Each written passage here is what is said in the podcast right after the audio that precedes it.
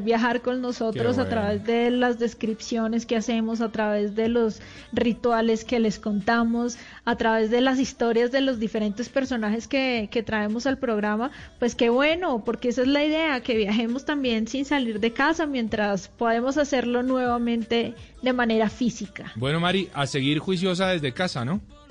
Sí, sí, yo sigo juiciosa desde casa creando ah, con muy buenas ideas cada semana para eh, satisfacer los oídos de nuestros oyentes. Y también la vista porque eh, recuerden que tenemos nuestro programa Travesía en Caracol Internacional todos los martes y miércoles y allí seguimos eh, también reinventándonos como, como no, se dice. afortunadamente Juanca teníamos tanto material con el que ahí seguimos al aire y seguimos a flote en representación de todo el sector turístico.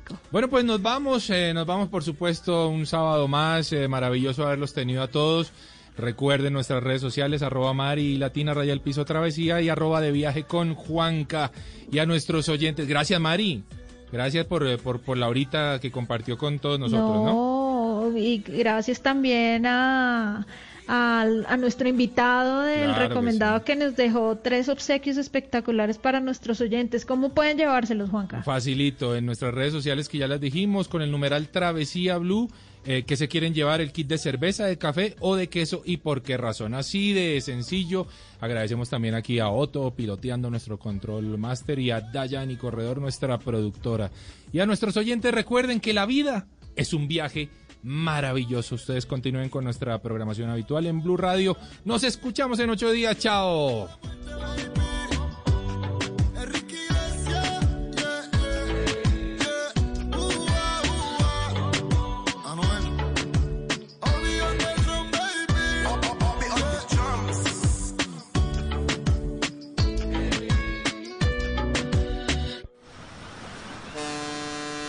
Esto es Travesía Blue.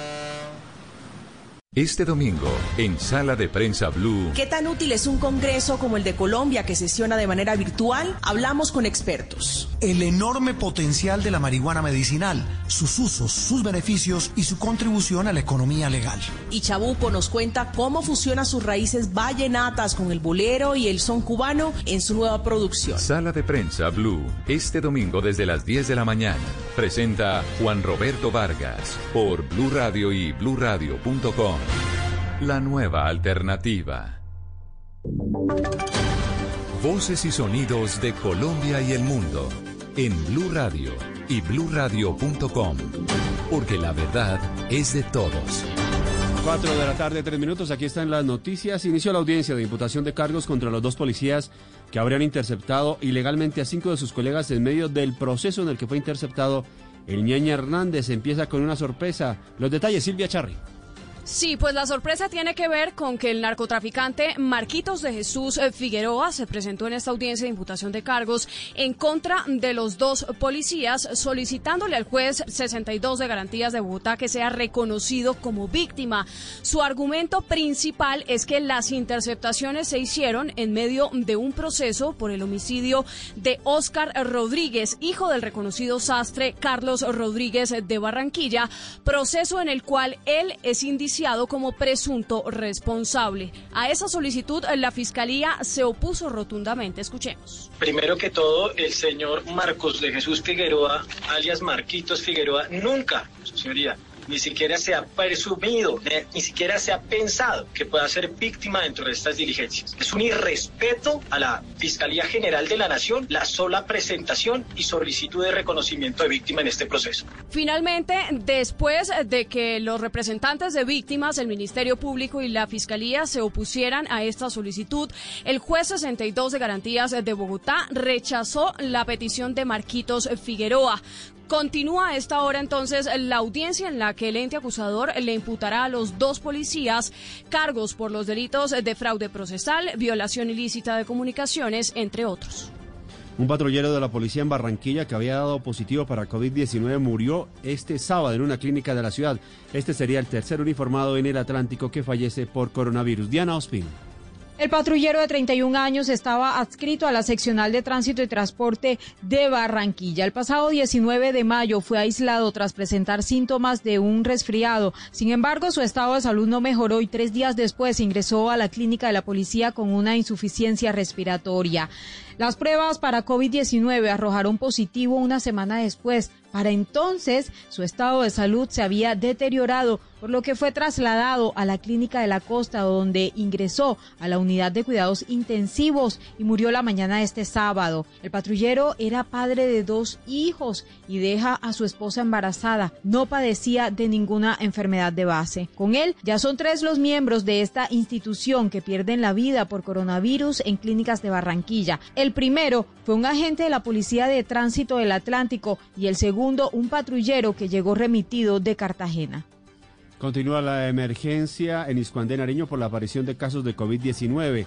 En las últimas horas han perdido la vida una niña y un adulto y siguen en delicado estado de salud la alcaldesa y un médico del hospital de la localidad, Miguel López contra viento y marea y sin recursos económicos para organizar una entidad hospitalaria que les permita atender los primeros brotes de COVID-19 que ya empezaron a focalizarse en Santa Bárbara y Iscuandé. Las autoridades civiles lideradas por el alcalde encargado Otto Oliveros Ortiz le hace frente a la pandemia que ya cobró la vida de una niña de tres años, asimismo la de un reconocido líder político de la localidad. Ahora, el nuevo coronavirus tiene el borde de la muerte a la alcaldesa titular Consuelo Ardía y al director del hospital local Bolívar González, quienes necesitan ser trasladados con urgencia a un hospital de primer nivel. La crisis se vuelve más compleja cuando habitantes del sector rural padecen los mismos síntomas de la mandataria local. Hasta el momento no hay una solución definitiva, pero esperamos que la puedan sacar y Dios no quiera lamentar un fallecido más aquí en Santa Bárbara Escuandé. La situación es bastante crítica, tanto en la cabecera municipal como en el área rural hay cantidad de gente con los mismos síntomas. No podría precisar el número, pero, creo que más de unas 300 personas pueden estar con los mismos síntomas. Entonces nosotros necesitamos urgente hacer pruebas en, toda la población para identificar qué es lo que sucede. Hace el momento ni la gobernación ni el Instituto Departamental de Salud de Nariño dan cuenta de las acciones que emprenderán para salvar vidas en Santa Bárbara y en la costa pacífica de Nariño. En noticias internacionales, Brasil redujo la cifra de contagios y muertos por coronavirus tras el cambio de metodología en la divulgación de los reportes diarios, que según el presidente Jair Bolsonaro tiene como objetivo evitar inconsistencias. Estefanía Montaño.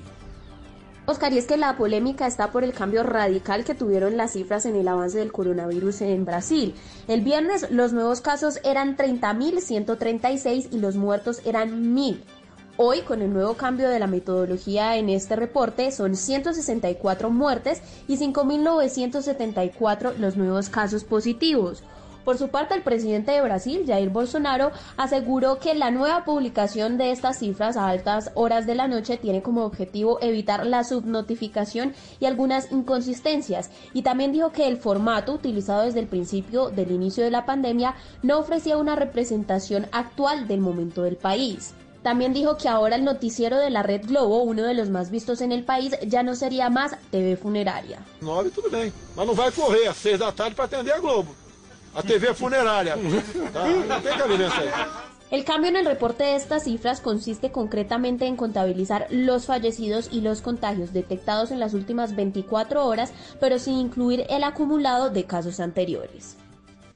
Noticias contra reloj en Blue Radio. A las 4 de la tarde, 8 minutos.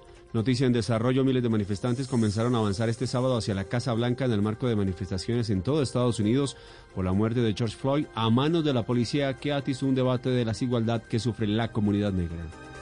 La cifra, las tormentas que azotan Guatemala desde el pasado fin de semana han dejado cinco muertos y casi medio millón de damnificados por inundaciones o bloqueos en carreteras por derrumbes. Y quedamos atentos porque breves enfrentamientos en Roma durante una manifestación organizada por grupos de hinchas de fútbol y movimientos de extrema derecha contra la gestión del gobierno italiano en la crisis del coronavirus. La versión de esta y otras noticias en blueradio.com continúen con Se dice de mí.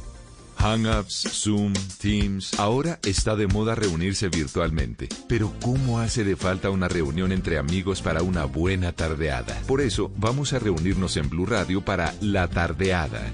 Una reunión para conversar, compartir y volvernos a encontrar. Reunámonos esta tarde en Blue Radio para La Tardeada con Juana Uribe, Juan Esteban San Pedro, Juan Esteban Costaín, Hernando Paniagua, Dago García y Jorge Alfredo Vargas. De 5 a 7 de la tarde, Blue Radio, la nueva alternativa. su trayectoria, su historia, su verdad. Blue Radio presenta Se dice de mí, todo sobre los grandes del mundo del espectáculo en Colombia, presentado por Diva Yesurum, por Blue Radio y bluradio.com. La nueva alternativa.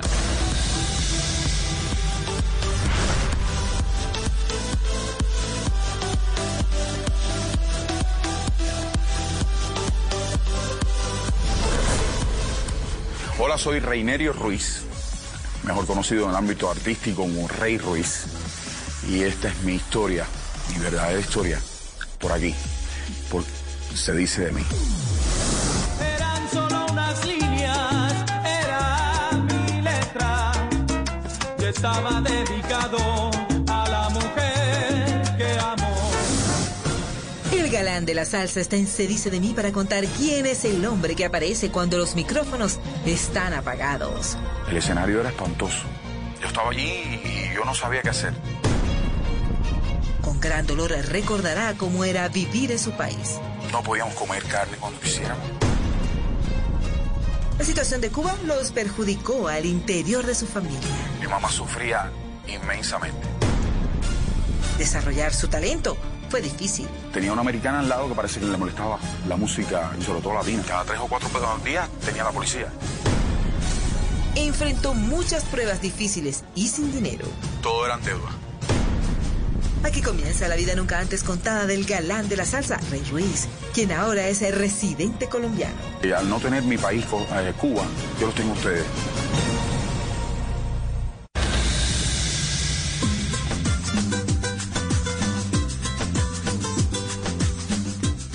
Lugar de nacimiento de Rey es confuso para muchos. Algunos eh, creen que es puertorriqueño, otros que es hijo de boricuas nacido en Estados Unidos y peor confusión ahora que residente colombiano. Pero la verdad es una sola.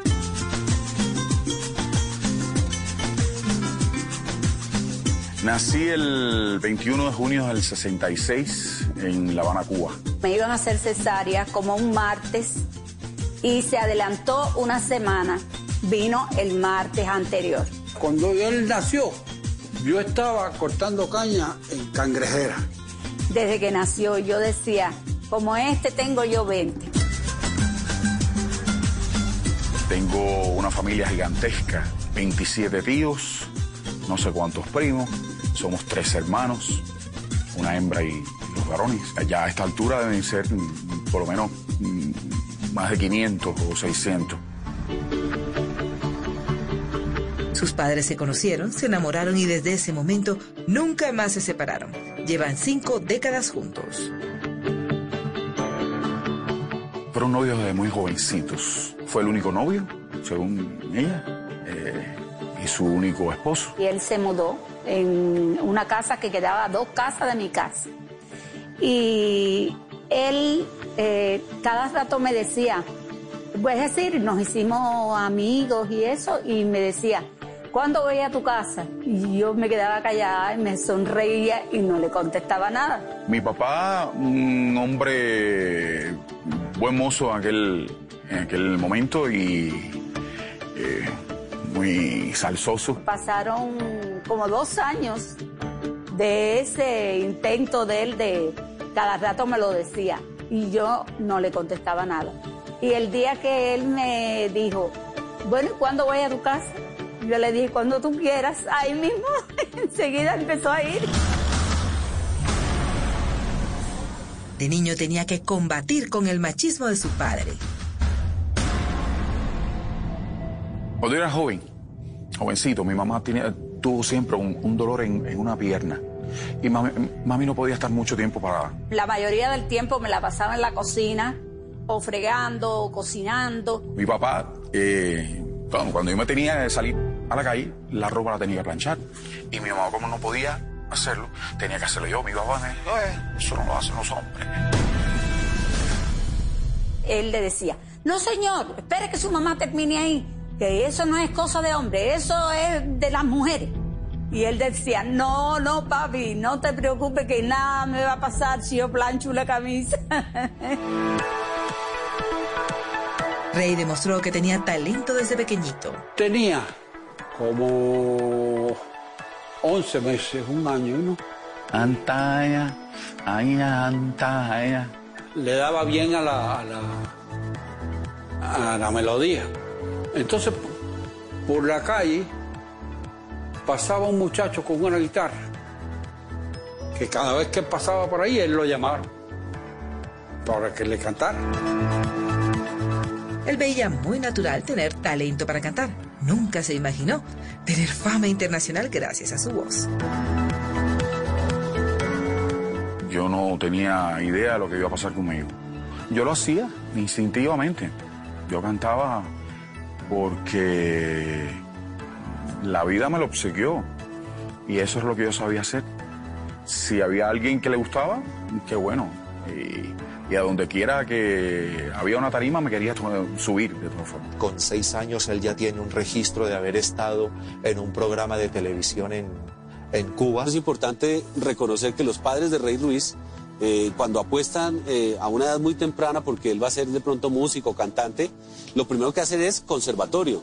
eh, solfeo, partitura, música clásica, estar en un coro, tener un profesor que le enseñe la técnica. Y sobre todo en la isla, allí tienen una concepción de que el artista, llámese cantante, llámese pianista, llámese violinista, tiene que comenzar muy joven. Tiene la academia. Rey Ruiz es un músico. Rey Ruiz estudió desde muy niño en Cuba. Sus papás descubrieron ese talento que él tenía, esas ganas de ser músico y la facilidad, porque eso también es de ganas, pero también de actitud. Desde siempre la situación sociopolítica de su país lo afectó, sin darse cuenta, porque lo veía como si fuera natural. Yo nací con una revolución. Difícil, muy difícil.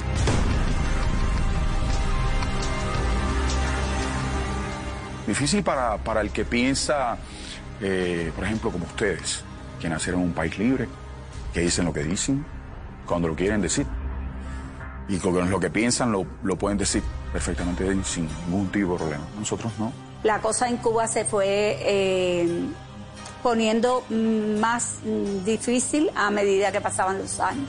Nacimos en un régimen totalitario que no actualmente después de 60 años no le da la oportunidad a nadie.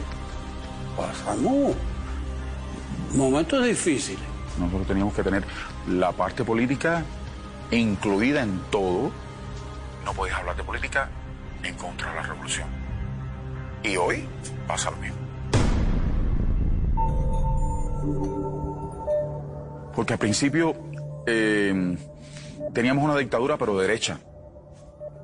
En ese caso todos pensaban que, que, que Fidel era bueno, que venía a liberar un país, un tipo muy inteligente, muy inteligente, muy astuto, muy lleno de, de esa vibra eh, positiva, pero con un ángel muy maligno.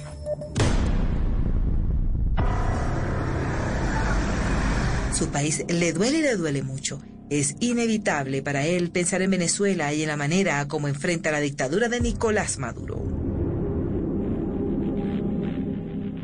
Eh, la forma en que piensa el, el, venezolano es que no me lo vas a imponer. Al cubano se lo, se lo impusieron a la fuerza. Ellos llegaron a través de las urnas. Fidel llegó a través de las armas. Muchos artistas salseros se han eh, unido a esa causa y en redes sociales continuamente lo manifiestan. Lo que es Venezuela hoy se lo debe eh, en, en, gran parte al, al, régimen cubano. Por eso que tienen, están pasando lo que están pasando. Recuerda lo duro que era vivir en el régimen de Fidel Castro hace 28 años, cuando salió de su isla. Si no pertenecías al, CDR, no podías trabajar. CTC. Tenías que tener, las dos cosas. Tercero, tenías que pertenecer a algún tipo de, de, entidad militar. Yo pertenecía a la MTT, Milicia de Tropas Territoriales. Si no tenías el CDR o la CTC, o mejor dicho, la MTT, no podías trabajar. Quizás soy un poco rudo en eso. Mucha gente sí. Yo no pasé tanta hambre. El huevo nos defendió la altura que tengo. No podíamos comer carne cuando quisiéramos, no podíamos comer pollo. No había sal, no había manteca. Nunca se comió carne con frecuencia. En mi casa empezaron a dar, eh, después que mis hijos estaban nacidos ya, era un cuartico de pollo, a cuántos días, eh, los huevos también eran contados, a mi mamá le daban media libra de carne cada 15 días, cuando venía la carne, como decían ellos, pues cuando venía la carne. La comida era bien racionada. Para cinco personas eran 10 libritas de, de arroz, 5 de frijoles, y eso se conformaba como, como un paquete de, de la vida normal que se hacía en, en Cuba. Nosotros no podíamos ir a un hotel, sin embargo el turista sí, el extranjero sí. Nosotros no podíamos hacer eh, vida turística en Cuba a como quisiéramos. Todo el mundo fue espiado allí, no, so- no solamente nosotros. Eh, era comité de defensa que siempre mm, veían lo que se sacaba, lo que entraba en la casa, eso era normal, una cosa normal eh, allí. Cierren los ojos y empiecen a pensar en Cuba, en el socialismo, en lo que tenemos, en lo que se le ha dado al pueblo. Abran los ojos y teníamos un caramelo. Eso es lo peor que se le puede hacer a un niño. Y eso da pena.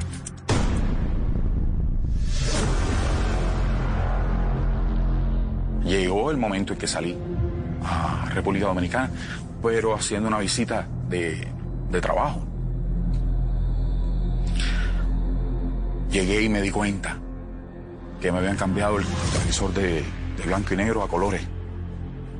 Entonces me di cuenta que había que salir, que estábamos completamente equivocados.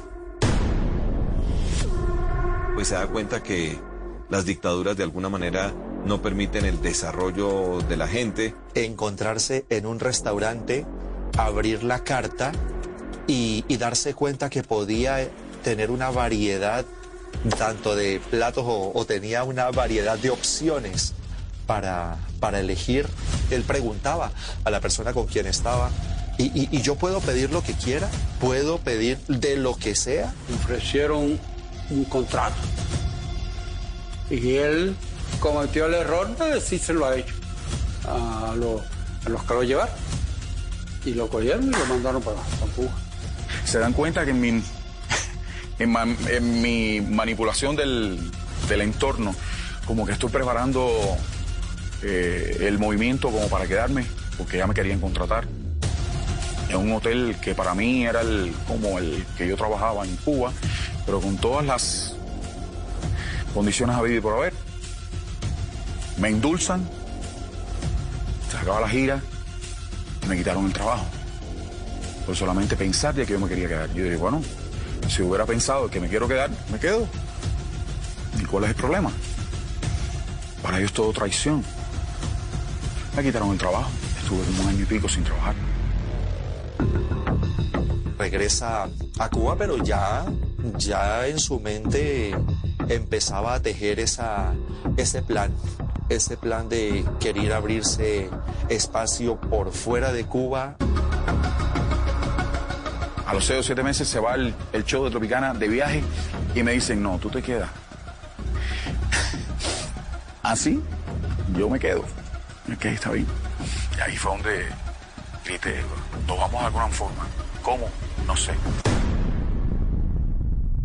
Para mí es una gran fortuna. Al regresar, Rey Ruiz, actualmente residente colombiano, seguirá contando su historia de vida Se dice de mí, el programa que muestra la vida de las celebridades sin máscaras. Fue difícil, Mirando cosas viejas,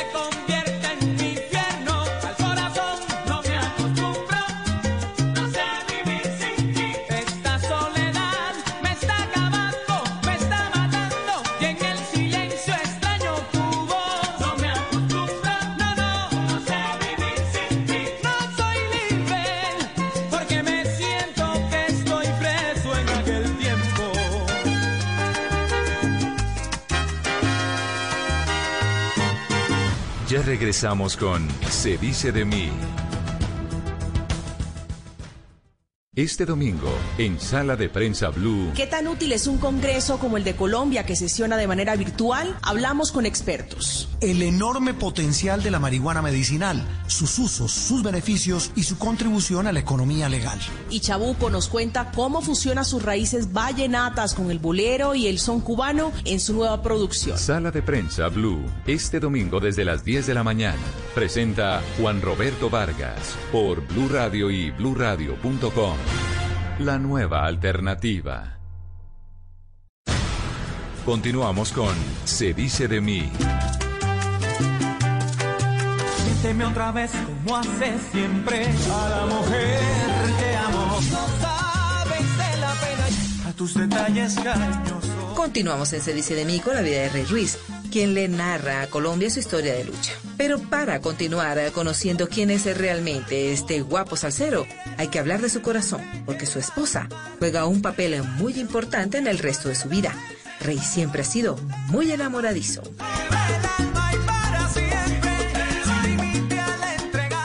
Adolescencia, las novias me ocupaban mucho tiempo. La primera vez que salió de Cuba viajó a República Dominicana y allí conoció a quien hoy es su esposa. En ese momento estaba trabajando para un señor, eh, era la secretaria de un señor, de un empresario en Santo Domingo, y ese empresario tenía negocios con Cuba y era farandulero, le gustaba a la misma vez los artistas y la música, y compró el show musical donde se presentaba Rey en Cuba lo llevó a República Dominicana. Tuvimos un romance en ese momento, pero no, una cosa, no era una cosa que, que pensábamos que iba a durar, porque era momentáneo. Pero sin embargo, las circunstancias, eh, ella tratando de salir de un novio que tenía, que parece que no le convenía, y yo, porque quería salir del país, se nos, se nos, nos unimos de una forma u otra eh, entre el noviazgo que tuvimos al principio y después la necesidad de estar juntos para poder salir de Cuba. Y eso se ha convertido en hace 30 años. Luego de un tiempo, ella se radicó con él en Cuba. Un año y pico estuvo en Cuba. Era una aventura. O sea, todo para mí era como tan extraño. Eh, venía de un país mm, latino que tenemos todo y de momento empiezas a ver las carencias y tú dices, "¿Y ¿esto qué cosa es? Eh, te quedas así como que, ¿dónde estoy? Eh, es como llegar, es como llegar a un lugar donde, donde tiraron una bomba nuclear y el tiempo se detuvo, o sea, no camina. Claro, pero como ella sabía que ella podía irse en el momento en que quisiera, todo le parecía como una aventura. Para mí no. Y precisamente en la isla se casaron por lo civil. Ese matrimonio pedimos el permiso, porque yo como extranjera tenía que pedir un permiso. Eh, fuimos a la oficina de, de consular en jean, en sandalia, porque no nos dio tiempo a cambiarnos, no había luz, llegó la luz, firmamos, nos casamos, no tuvimos eh, torta de matrimonio, no tuvimos fiesta, no tenemos una foto. Ven firma y yo firmo. Ella compró mi anillo y, el, su, anillo, y su anillo también. Una vez nos casamos, el objetivo era salir de Cuba. En el año 1991, la pareja se radicó en Miami. Como quiera que sea, Miami. ¿Cuál era la idea mía antes de llegar a Miami? Yo veía todas las películas de Hollywood. Claro, cuando men- mencionaban algo, pues, se parece mucho Los Ángeles a Miami. La, la, era verde, todo era bonito, todo era muy bien organizado, todo, sí, en realidad. Miami es una ciudad muy, muy bonita, muy atractiva. Y, y cuando llegué lo pude contactar. Había que buscar trabajo. Yo estaba embarazada, conseguí trabajo, me puse a trabajar inmediatamente y él tenía que, que- que coger lo que, lo que pudiese coger. Y siempre es mm, doloroso separarse de, de un ser amado, siempre. Y más un hijo. y llega a Miami, en donde de pronto por el idioma era un poquito más fácil entrar, sin embargo, a él le tocó como muchos, a como muchos colombianos incluso que llegan allá a hacer lo que sea. Vivimos en, en casa de mi tía un mes. Al mes tuvimos que irnos a un, a una, a un motel de la calle 8. Estuvimos ahí una semana. De, esa, de, ese, de ese mes, bueno, de, de esa semana, nos encontró un amigo que tenía yo en Cuba, eh, médico, y ese amigo tenía un amigo que vivía, que nos conoció allí mismo en esa casa, y él nos brindó su cama y él dormía entonces en la sala, en el, en el sofá. Eso nunca se me puede olvidar, Roberto. Agradecido. Y estuvimos un mes. Es más fácil contarlo que vivirlo. Su alma se acongoja al recordar aquellos días en los que rodaba de casa en casa por no tener recursos. Afortunadamente encontró ayuda. Y empezó a planchar. También hizo deliveries en Pizza Hut. También vendió alarmas. También trabajó un solo día en el aeropuerto llenando la barriga de los aviones. Y al mes eh, pudimos encontrar en el mismo edificio ya una- un apartamento. Ahí empezó todo. Empezó mi disco, empezó mi... Todo empezó, empezó muy rápido. es captado, llamémoslo así, por Jorge Luis Piloto, que era la persona encargada de captar los talentos para la Sony Music. Feliz, increíble. No lo podía creer. Eh, primero que fuera tan rápido porque fue de una. Y segundo, con Sony Music, una compañía súper reconocida, una de las mejores ca- eh, casas disqueras. O sea, es un sueño, un sueño que, que, que no lo creíamos. Filman a Rey y vuelvo y te digo, se le notaba la alegría, pero no era una cosa de, de orgullo. Se le notaba la alegría de conseguir lo que, lo que tanto anhelaba. Yo ensayaba todo lo que tenía que ensayar para poderlo hacer, eh, para poder grabar todas las canciones que, que grabé. Por cierto, eh, cada vez que eh, tenía una grabadorita así, pequeña, yo practicaba con ella y cada tres o cuatro días tenía la policía. Pues, tenía una americana al lado que parece que le molestaba, le molestaba la música y sobre todo latina, no sé por qué. Ese primer disco fue el, fue el que trajo todo, fue el que trajo la felicidad, fue el que trajo la, alegría, la, el deseo, la gasolina para, para darle e ir por más. El primero que, que, grabé en, la, en el estudio fue ese sencillo. Que por cierto era un vals. Llegué en el 91, en febrero del 91, y en el 92, agosto del 92, salía mi primer disco. La primera canción que todo el mundo conoce, que No me acostumbro. Debutó y se volvió un suceso musical. Mirando cosas viejas, hallé un poema. En una servilleta, casi borrado, era solo una línea, era mi letra. Y estaba dedicado a una mujer que amo un can, can, ran. Era así la canción, y se convirtió en cuatro. Entonces, esta canción fue número uno en diferentes estaciones radiales, tanto en Colombia como en Latinoamérica y en los Estados Unidos. Todo fue como que no me lo creo. No podemos creer que, que de la nada a lo todo.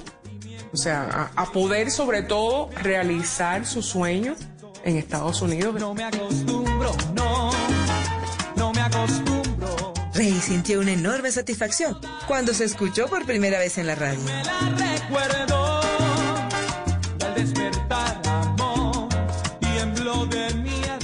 Era muy simpático, porque yo, acabado de escuchar la canción, yo quería que volviera a empezar. y sonaba en todos lados. Estuvo sonando durante ocho o nueve meses en todas las estaciones sin parar. La salsa de Rey Ruiz no es la salsa de golpe como, como la que se acostumbró en los 60s, en los 70s en Nueva York.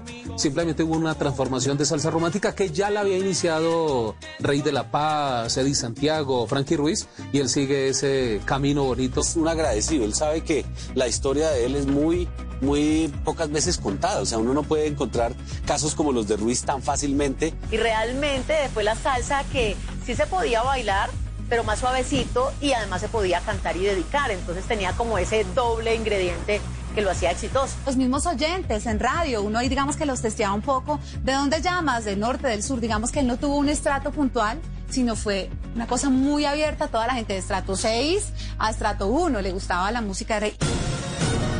La historia de Rey Ruiz continuará después de comerciales. Ya regresamos a Se dice de mí, el programa que muestra la vida de las celebridades sin máscaras. Ahora, primero teníamos una lata de galletas, donde echábamos un poquito que íbamos sacando. Fue mi media mitad, un sabor conocido que me dio mucho más que quitar su vestido.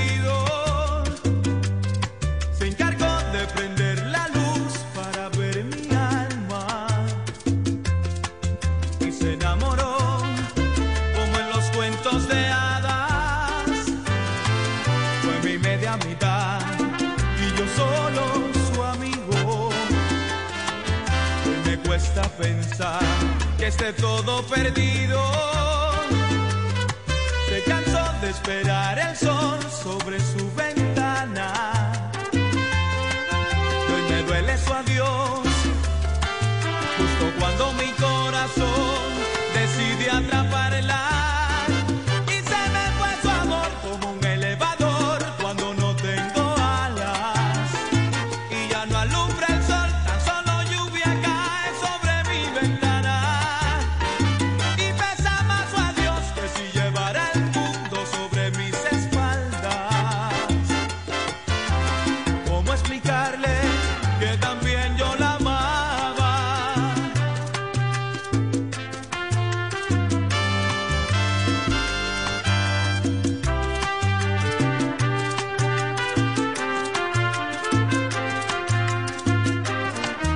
fue mi media mitad y yo un ciego perdido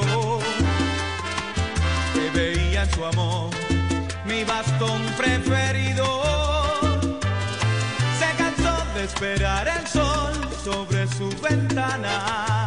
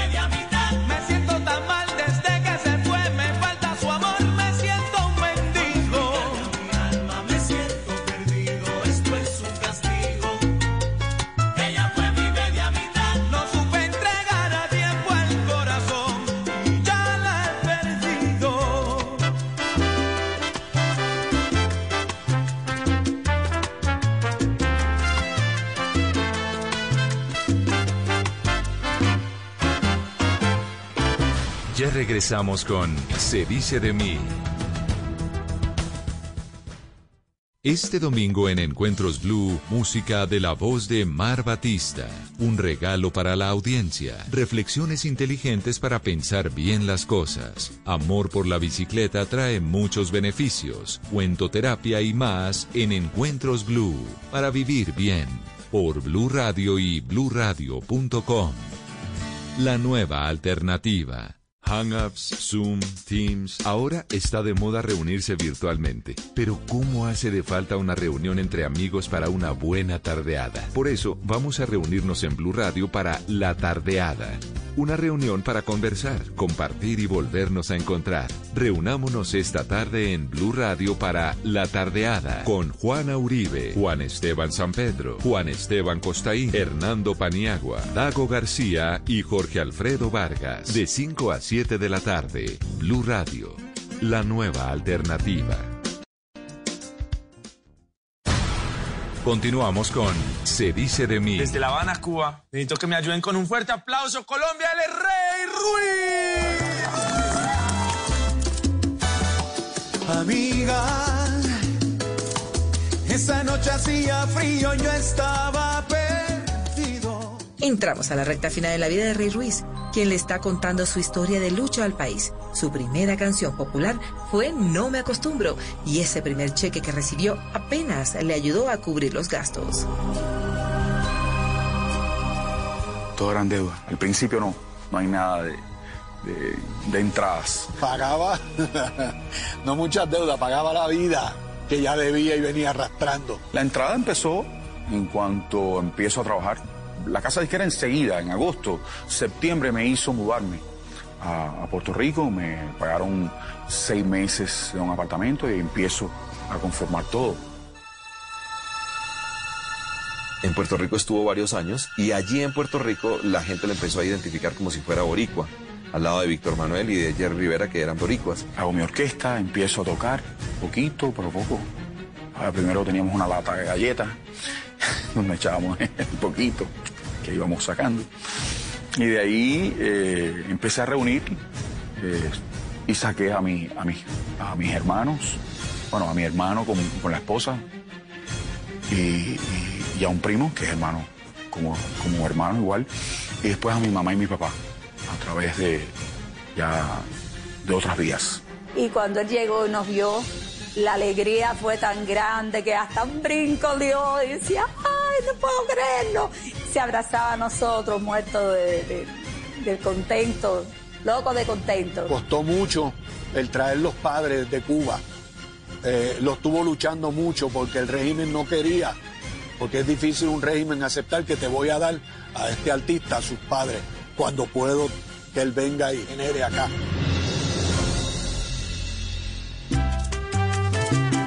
Colombia fue fundamental en su crecimiento como artista.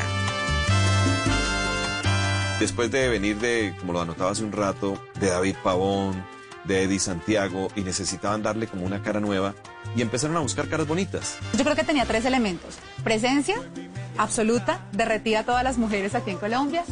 Un tipo muy carismático con la gente, no solo con los medios de radio y televisión, sino con la gente. Y tenía canciones absolutamente ganadoras. La mayoría de cantantes, digamos, era por su voz, pero no por su físico. Y en cambio Rey Ruiz sí abiertamente tenía ese don y eso pues fue un hándicap a su favor porque pues claro, las presentaciones las mujeres enloquecidas con ese movimiento de mechón y el hombre tenía bastante melena al principio. Ustedes tuvieron eh, que ver ya con el segundo disco y el segundo disparó el primero. Oh, oh, no, no fue al revés. El, el segundo, mi media mitad, disparó el primero que, que había entrado por muy, eh, como muy frío, pasó eh, o casi no sonó. Fue mi media mitad, un sabor conocido que me dio mucho más que quitar su vestido. Era esa canción con la que la gente se identificaba en plena tusa. Era la canción para decir, Dios mío, estoy atravesando un mal momento, pero lo quiero bailar y es con esta canción suavecita que lo logramos. Mi media mitad es una de esas canciones importantes en la vida de Rey. De hecho, pues estas son la, por decirlo de alguna manera, las dos últimas canciones que se hacen en un show eh, eh, cuando, cuando se está en tarima. Y recuerdo que el, el- el- señor de, Sony acá en, en Colombia, de artista y repertorio, me dijo, no te preocupes, que esto viene. Y, y lo cumplió. Colombia y Bogotá principalmente. Es que yo creo que el, el éxito básico fue en Bogotá y después yo creo que ya las otras ciudades, bueno, que Cali también lo acogió muy, muy bien. Como él dice, no se siente extranjero en Colombia. Es como si estuviera en, en su casa. El público, el cariño es, o sea, es inmensurable. Es, es algo, es algo que pasa en pocos lugares. Colombia es la segunda patria de, de rey. No he podido encontrar quien me dé mucho más que quitar su vestido. Al principio fue muy bonito, pero fue aún más bonito encontrarme que no fuese solamente Cali. Era todo el país entero, inclusive eh, eh, Bogotá. Bogotá siempre fue muy, como muy frío. Eh, pensábamos siempre con rockero, eh, de otro tipo de, de música menos tropical. Que esta plaza te acoge, esta plaza te demuestra el cariño que tiene por ti y Rey aquí es bien, bien, bienvenido. Recuerda muchas anécdotas vividas a lo largo de su carrera, pero hay una en particular que marcó sus inicios. En una de las presentaciones en Puerto Rico, estábamos en Mayagüez, me tiran una camiseta negra con una silueta en blanco, que a esta distancia yo no sabía quién era. La cojo, la enseño, la puse en el stand, el stand del micrófono, No recuerdo si se cayó o no se cayó. Me dicen que vuelve y cógela, enséñala de nuevo, tírala, la cojo, la tiro en- al público, todo el mundo bien. Pero el otro día inventaron de que yo dejé caer la, la camiseta, de que yo la pisé y que hice algo de eso. Le dije, yo no sabía quién era la, la camiseta. Era nada más nada menos que Héctor Lavoe. Héctor Lavoe había muerto hacía poquito.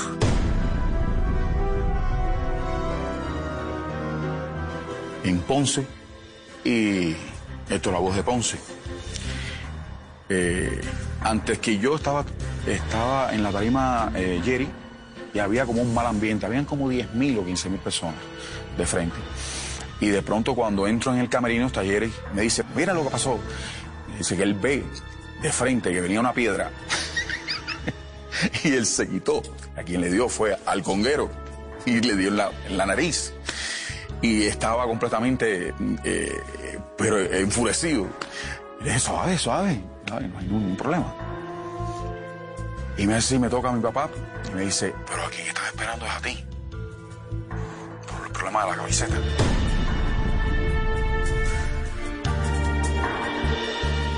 Me encanta estar en este momento. Eh, no me gustan las cosas que pasaron, como la- lo que acaba de pasar con, con Jerry. Pero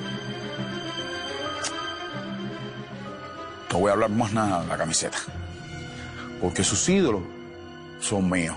Empezaron una rabia. ¡Ah! Todo el mundo. Una vez fue invitado al show de Charity y protagonizó una tremenda vergüenza. Punto final se llamaba, se llamaba el programa. Era en la noche, como las 10 de la noche, y nosotros íbamos a tocar en vivo.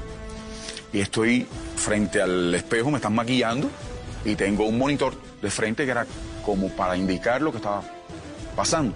Y de pronto la veo a ella que anuncia, anuncia, y yo estoy a medio. Maquillar.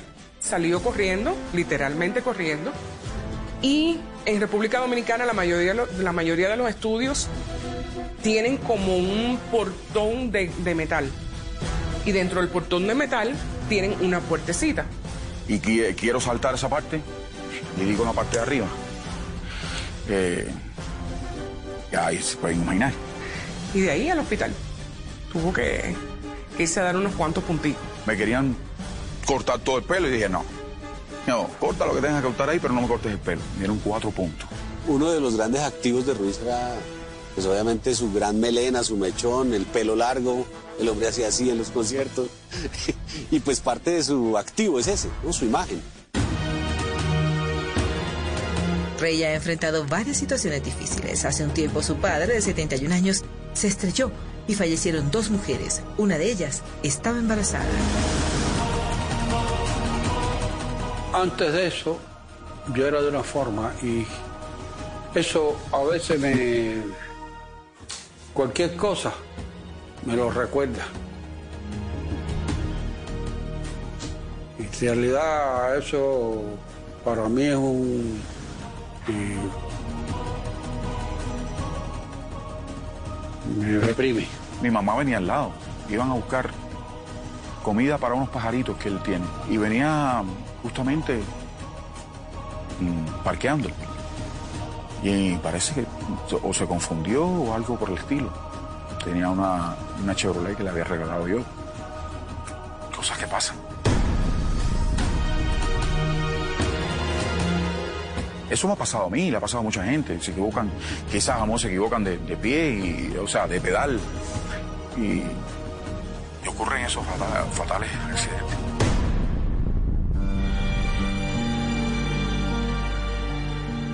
Cuando yo le decía, Rey, las mataste, él no sabía. Me decía, Milagro, ¿qué? ¿A quién maté? Él no sabía. No las vio. Yo entiendo el dolor que, que esas personas pasaron de perder sus familiares. Sentimos mucha tristeza, nos sentimos muy mal.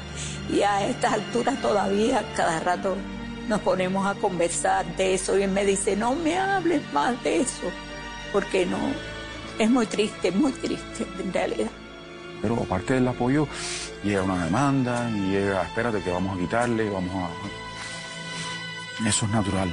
En, en Estados Unidos todo el mundo vive, bueno, todo el mundo no. Hay personas que son así, que, que tratan de sacar mm, o castigar por el bolsillo.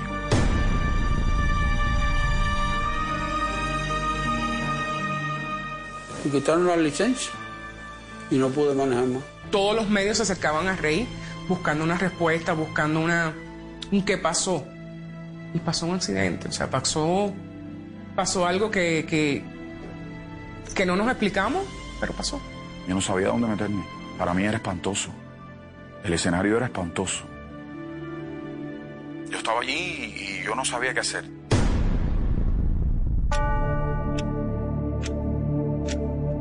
El galán tuvo un desliz amoroso en Colombia que le dejó como resultado un hijo al que adora con todo su corazón. Se llama Samuel y lo llena de mucho orgullo. Fue un tema difícil eh, que le costó tiempo, le costó centrar en eso. Eh, Sentí que, que tenía mucho en su fisionomía que ver conmigo, en el estilo, ¿no? Eh, Como que se parece a mí. La bendición de otro nieto más. Y es un niño muy lindo, muy bueno. Lo hemos tenido aquí dos veces ya y nos trata con tanto cariño, nos da tanto cariño ese niño. Un muchacho muy, muy noble, muy, muy sano. Enfrentar a su esposa fue muy difícil. El matrimonio se vino a pique y estuvo a punto de perder a las personas que más amaba. Fue difícil, muy difícil, muy difícil. Porque aunque ella sabe en el en estamos, que las tentaciones llegan y tocan a la puerta. Eh, digo yo, tocar en la puerta quiere decir te encuentras donde quiera. Eh, eso pasa. Y, y no a mí. A mí fue uno solo. ¿Cómo no aceptarlo? ¿Cómo no, ¿Cómo no aceptar el niño? Es el hijo de Rey, es el hermano de mi hija. Desde el primer momento, o sea, lo busqué, ha compartido con nosotros desde chiquitito. Me di cuenta que mi mamá, si mi mamá lo podía pasar, mi mamá lo podía pasar y lo íbamos, íbamos a estar bien. Mi hermano es una de las personas más importantes en mi vida y lo quiero y lo adoro. Pero bueno, ya hemos pasado esa etapa y ahora no hay problema.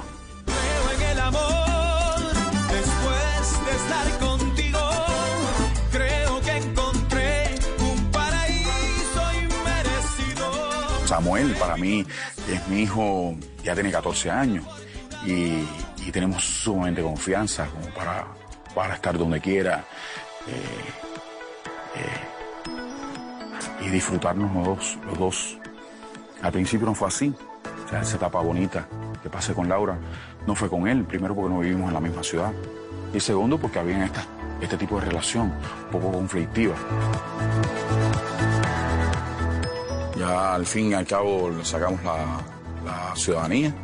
Él me otorga también la residencia del lado acá. Gracias a él soy residente colombiano. Eso fue de alegría total, por supuesto. O sea, era un derecho, un derecho que él tenía y que obtuvo a través de, a través de Samuel, por supuesto. Pero en cuanto lo obtuvo, eso fue de alegría. Es más, en un momento determinado, hace unos cuantos años, siempre dijimos, si algún día nos vamos a Estados Unidos a vivir a otro país, nos iríamos a Colombia. Ustedes no pueden imaginarse que yo creo que, que al no tener mi país, eh, Cuba, yo los tengo a ustedes. Yo paso mucho tiempo aquí en Colombia. Hoy es abuelo. Su hermosa hija le dio esa bendición. No sé si en Colombia se dice esa palabra, pero es chocho, está chocho con la niña. Es culeco, puede ser, es como tenerme de nuevo a mí. No le gusta la palabra abuelo, pero, pero se la disfruta. Le ves en los ojos cuando están juntos o cuando te enseña una foto, te enseña un video de ella. Esa alegría, como esa chispa, como, como es volver a tener a Laura pequeñita. Yo soy el papá de la mamá y ella es la hija de mi hija. Ah, no, perdón, la otra. Es la hija de mi hija. Entre ella y yo no hay ningún parentesco. Prácticamente después que uno lo saluda, cuando lo va a recoger a- al aeropuerto, cuando nos encontramos donde sea, en el país que sea, después de saludarnos, lo primero que saca es su, su celular. Mira cómo está Melody y hágale. Han sido muchos los éxitos a lo largo de su carrera. Rey Ruiz siempre está componiendo, creando, cantando, es incansable.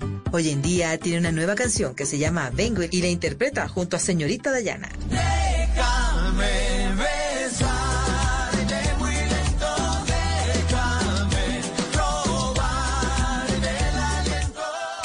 En el momento en que pienso en ella, tiene las mejores canciones en, en la radio de Miami. Eh, muy popular entre nosotros los cubanos. Y yo dije, tengo que buscar una, una, eh, una exponente femenina, porque masculino no voy a decir, déjame besarte. Incluso ya podríamos hablar de Meses, que está de primer lugar en el National Report. Pide lo que quieras, te voy a complacer. Una noche llena de placer. Deja que te muestre mi lado animal. La vamos a pasar fenomenal. Como un gran artista que es, como hacen los actores que se desdoblan, hacen un papel de galán hoy, mañana son asesinos. Yo pienso que él como gran artista eh, está haciendo, tú sabes, lo que, lo que puede hacer y lo que sabe hacer. Si uno mira la historia de toda la música, es una repetición de fusiones y de cambios y de mezclas de instrumentos. Eh, por ejemplo, la misma salsa. La misma salsa es un resultado de una fusión de música norteamericana con música cubana y música que venía de África en los años 60. Así fue el paso del famoso cantante Rey Ruiz por Se dice de mí. El artista se declara un enamorado de Colombia y de nuestra cultura. Vive agradecido con nuestro país por el apoyo recibido desde el inicio de su carrera. Rey asegura que es difícil ser artista, pero que siempre vale la pena luchar por serlo. Mi socio, no solamente te agradezco, sino que agradezco a la vida el que nuestros caminos se hayan cruzado. Yo te auguro toda la felicidad y todos los éxitos y que viva la salsa. Te mando un eh, gran abrazo y sobre todo una felicitación por este especial que se está haciendo en Caracol Televisión. Chao, mi amigo. Agradecido porque reconoces mi trabajo, agradecido por tu humildad, por tu amistad.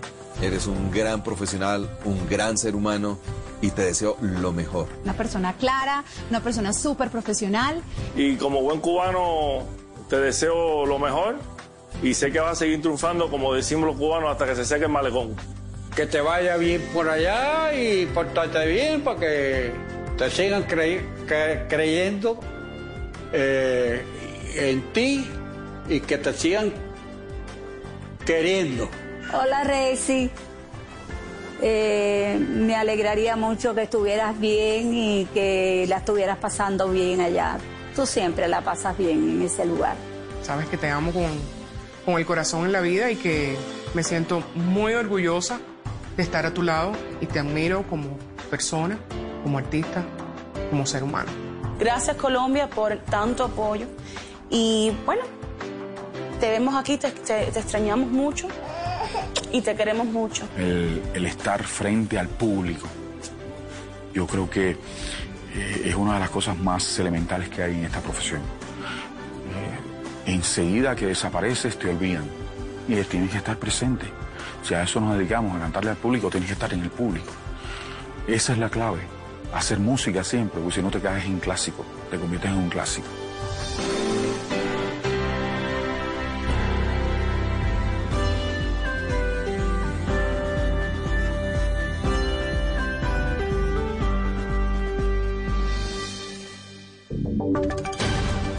Voces y sonidos de Colombia y el mundo en Blue Radio y bluradio.com, porque la verdad es de todos. 5 de la tarde, 4 minutos. Aquí están las noticias. La fiscalía acaba de explicar cuál fue el motivo por el que dos policías capturados interceptaron ilegalmente a cinco de sus compañeros en medio del proceso conocido como la ñeñe política. ¿Cuál es ese motivo, Silvia Charri? Sí, según la fiscalía, estos dos policías eh, capturados trabajaban en la unidad de vida de la Dijín y tenían cinco subordinados en Cali que también investigaban temas de homicidio. Supuestamente, el mayor eh, Tocarruncho, uno de los imputados, recibió una llamada en la cual le decían que tres de sus hombres en Cali habían realizado un allanamiento y se habrían robado unos dineros. Ese fue el motivo por el cual el mayor Tocarruncho decidió ordenar al sargento sargento Velázquez interceptar ilegalmente los números de teléfono de sus cinco compañeros de la ciudad de Cali y lo hicieron en medio de este caso conocido como la ñeñe política. Escuchemos lo que dijo el fiscal del caso, Daniel Hernández. Claramente, mayor, es que usted es determinador de las conductas. Y le explico la figura del determinador de la manera más sencilla. Usted generó la idea criminal, usted reforzó la idea criminal. Quería que se interceptaran esos cinco teléfonos, quería saber si sus compañeros eran o no eran corruptos, si habían o no robado ese dinero en esa diligencia de allanamiento. Por estos hechos, la Fiscalía entonces les imputa cargos por los delitos de fraude procesal, violación ilícita de comunicaciones, falsedad ideológica en documento público, entre otros. En los próximos minutos conoceremos si los dos policías capturados aceptan o no los cargos. Cuatro nuevos casos de coronavirus se conocen en un ancianato de Montería. El hogar llega a ocho casos, de los cuales siete corresponden a personal de apoyo. Tatiana Ruiz. El Asilo Perpetuo Socorro de Montería registra cuatro nuevos casos de coronavirus, de los cuales tres corresponden a personal de asistencia y un adulto mayor internado en el centro geriátrico. Así lo confirmó el secretario de Salud Municipal, José Vergara. Ocho son los casos positivos que tenemos allí, cuales uno corresponde a un adulto mayor, quien se encuentra sintomático y aislado. El resto de casos corresponde a personal administrativo, quienes están asintomáticos también, cumpliendo su aislamiento preventivo en sus casas. Nos encontramos a la espera de nuevos resultados, toda vez que, por tratarse de una población vulnerable, decidimos hacer tamizaje en este lugar y así poder tener un seguimiento muy de cerca frente a esta población que se encuentra en este lugar. La Secretaría de Salud ha realizado jornadas de valoración médica y desinfección de áreas en el asilo para evitar más contagios en la población de adultos mayores de este hogar geriátrico. Al menos 16 familias llegaron a Tarazá, Antioquia, desplazadas por grupos armados ilegales que hacen presencia en esa zona. Defensores de derechos humanos habían emitido alertas por presencia de paramilitares en esa región donde esta semana, recordemos, fue asesinado un campesino. Susana Paneso. 74 personas de 16 familias, habitantes de la vereda La Esperanza del corregimiento La Caucana en Tarazá, fueron víctimas de desplazamiento durante los últimos días, según denuncias que hace la comunidad y defensores de derechos humanos en el Bajo Cauca antioqueño. En oleadas, estas familias fueron llegando hasta el casco urbano del municipio, donde fueron albergadas en salones de una institución educativa. William Muñoz es el presidente de la Asociación de Campesinos del Bajo Cauca. En la zona mantiene la tensión bastante alta y grave con la, la, situación, con la presencia de grupos armados que se disputan el territorio. Este tipo de desplazamiento no es solamente lo sucedido en esta semana, esto viene presentándose en el 2018, 2019. En esa misma zona de la Caucana asesinaron esta semana al campesino Juan Gabriel Atenio y permanece desaparecido John Restrepo, al que vieron por última vez el 29 de abril. Aunque este fin de semana no habrá toque de queda y ley seca en Cali, las autoridades anunciaron que reforzarán los operativos para desactivar rumbas o aglomeraciones de personas que incumplan el aislamiento. Víctor Tavares. Lo que han dicho las autoridades es que para este fin de semana en Cali no se contempló el toque de queda y la ley seca en los diferentes sectores de la ciudad, argumentando que habrá un voto de confianza en la ciudadanía. Es importante recordar que el pasado fin de semana fueron medidas en los sectores donde más casos de indisciplina se han registrado. Jimmy Dranguet, el subsecretario de Inspección y Vigilancia. Este fin de semana la alcaldía central de Cali va a hacer un voto de confianza con los ciudadanos, no va a haber ley seca ni toque de queda pero sí se está analizando los equipos del grupo élite y todo el equipo operativo para hacer controles en la ciudad. Por eso invitamos a los ciudadanos, a los caleños, que responsablemente cumplan el aislamiento obligatorio preventivo que aún está vigente. Serán equipos de la policía y las diferentes secretarías de la alcaldía los que adelanten los operativos en los diferentes barrios de la capital del Valle durante todo el fin de semana. En noticias internacionales, miles de manifestantes se reúnen en Washington por la muerte de George Floyd a manos de la policía, convirtiéndose en la mayor manifestación presentada en la ciudad hasta ahora. Estefanía Montaña. Mientras que se llevó a cabo un segundo funeral para George Floyd en su ciudad natal de Carolina del Norte, las calles del centro de Washington fueron cerradas para permitir la movilización de más de 20.000 personas, según el reporte de las autoridades de la capital de Estados Unidos. What do we want? Justice. And when do we want it? Now. Say her name. Say her name. Say his name. Say his name. Los manifestantes se reunieron en el Capitolio, en el National Mall y en varios barrios, mientras que la gran mayoría se dirigió a la Casa Blanca, donde se supone está el presidente Donald Trump. La multitud estalló en aplausos cuando la alcaldesa de Washington, Muriel Bowser, caminó a lo largo de la calle 16 que rebautizó el viernes pasado como Black Lives Matter Plaza o Las vidas de los negros importan Plaza.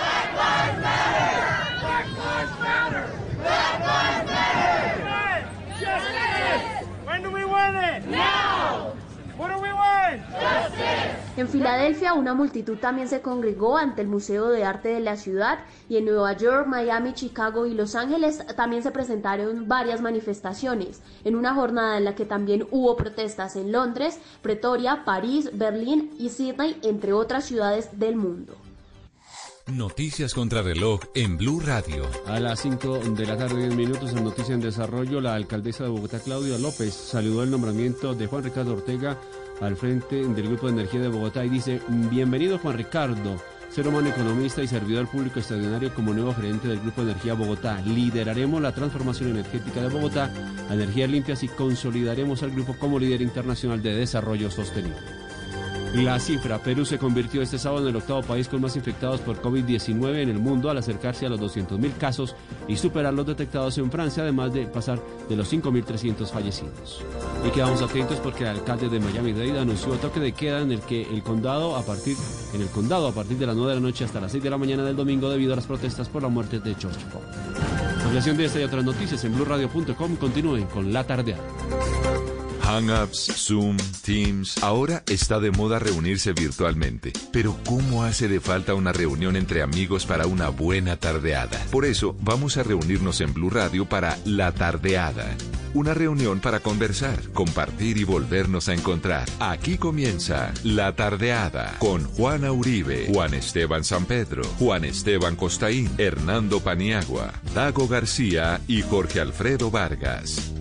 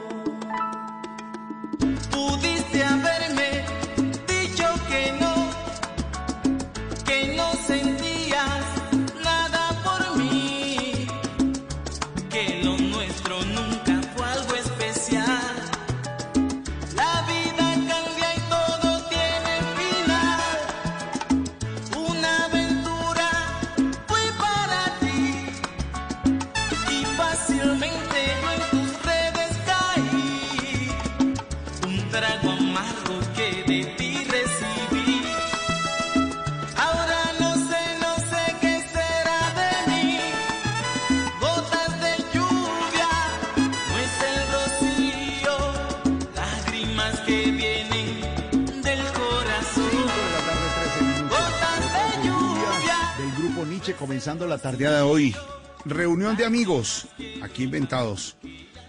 Eh, de esas reuniones que hacemos los amigos y que, y que nos ha generado, yo creo que nos va a dejar este, esta emergencia en el mundo y en Colombia, la reunión de amigos y volver a verse uno y echar carreta y hablar de música y tal. Y bueno, rico. Y como ha llovido en algunas zonas del país en los últimos días, pues comenzar con el grupo Nietzsche que dice gotas de lluvia hoy en la tardeada.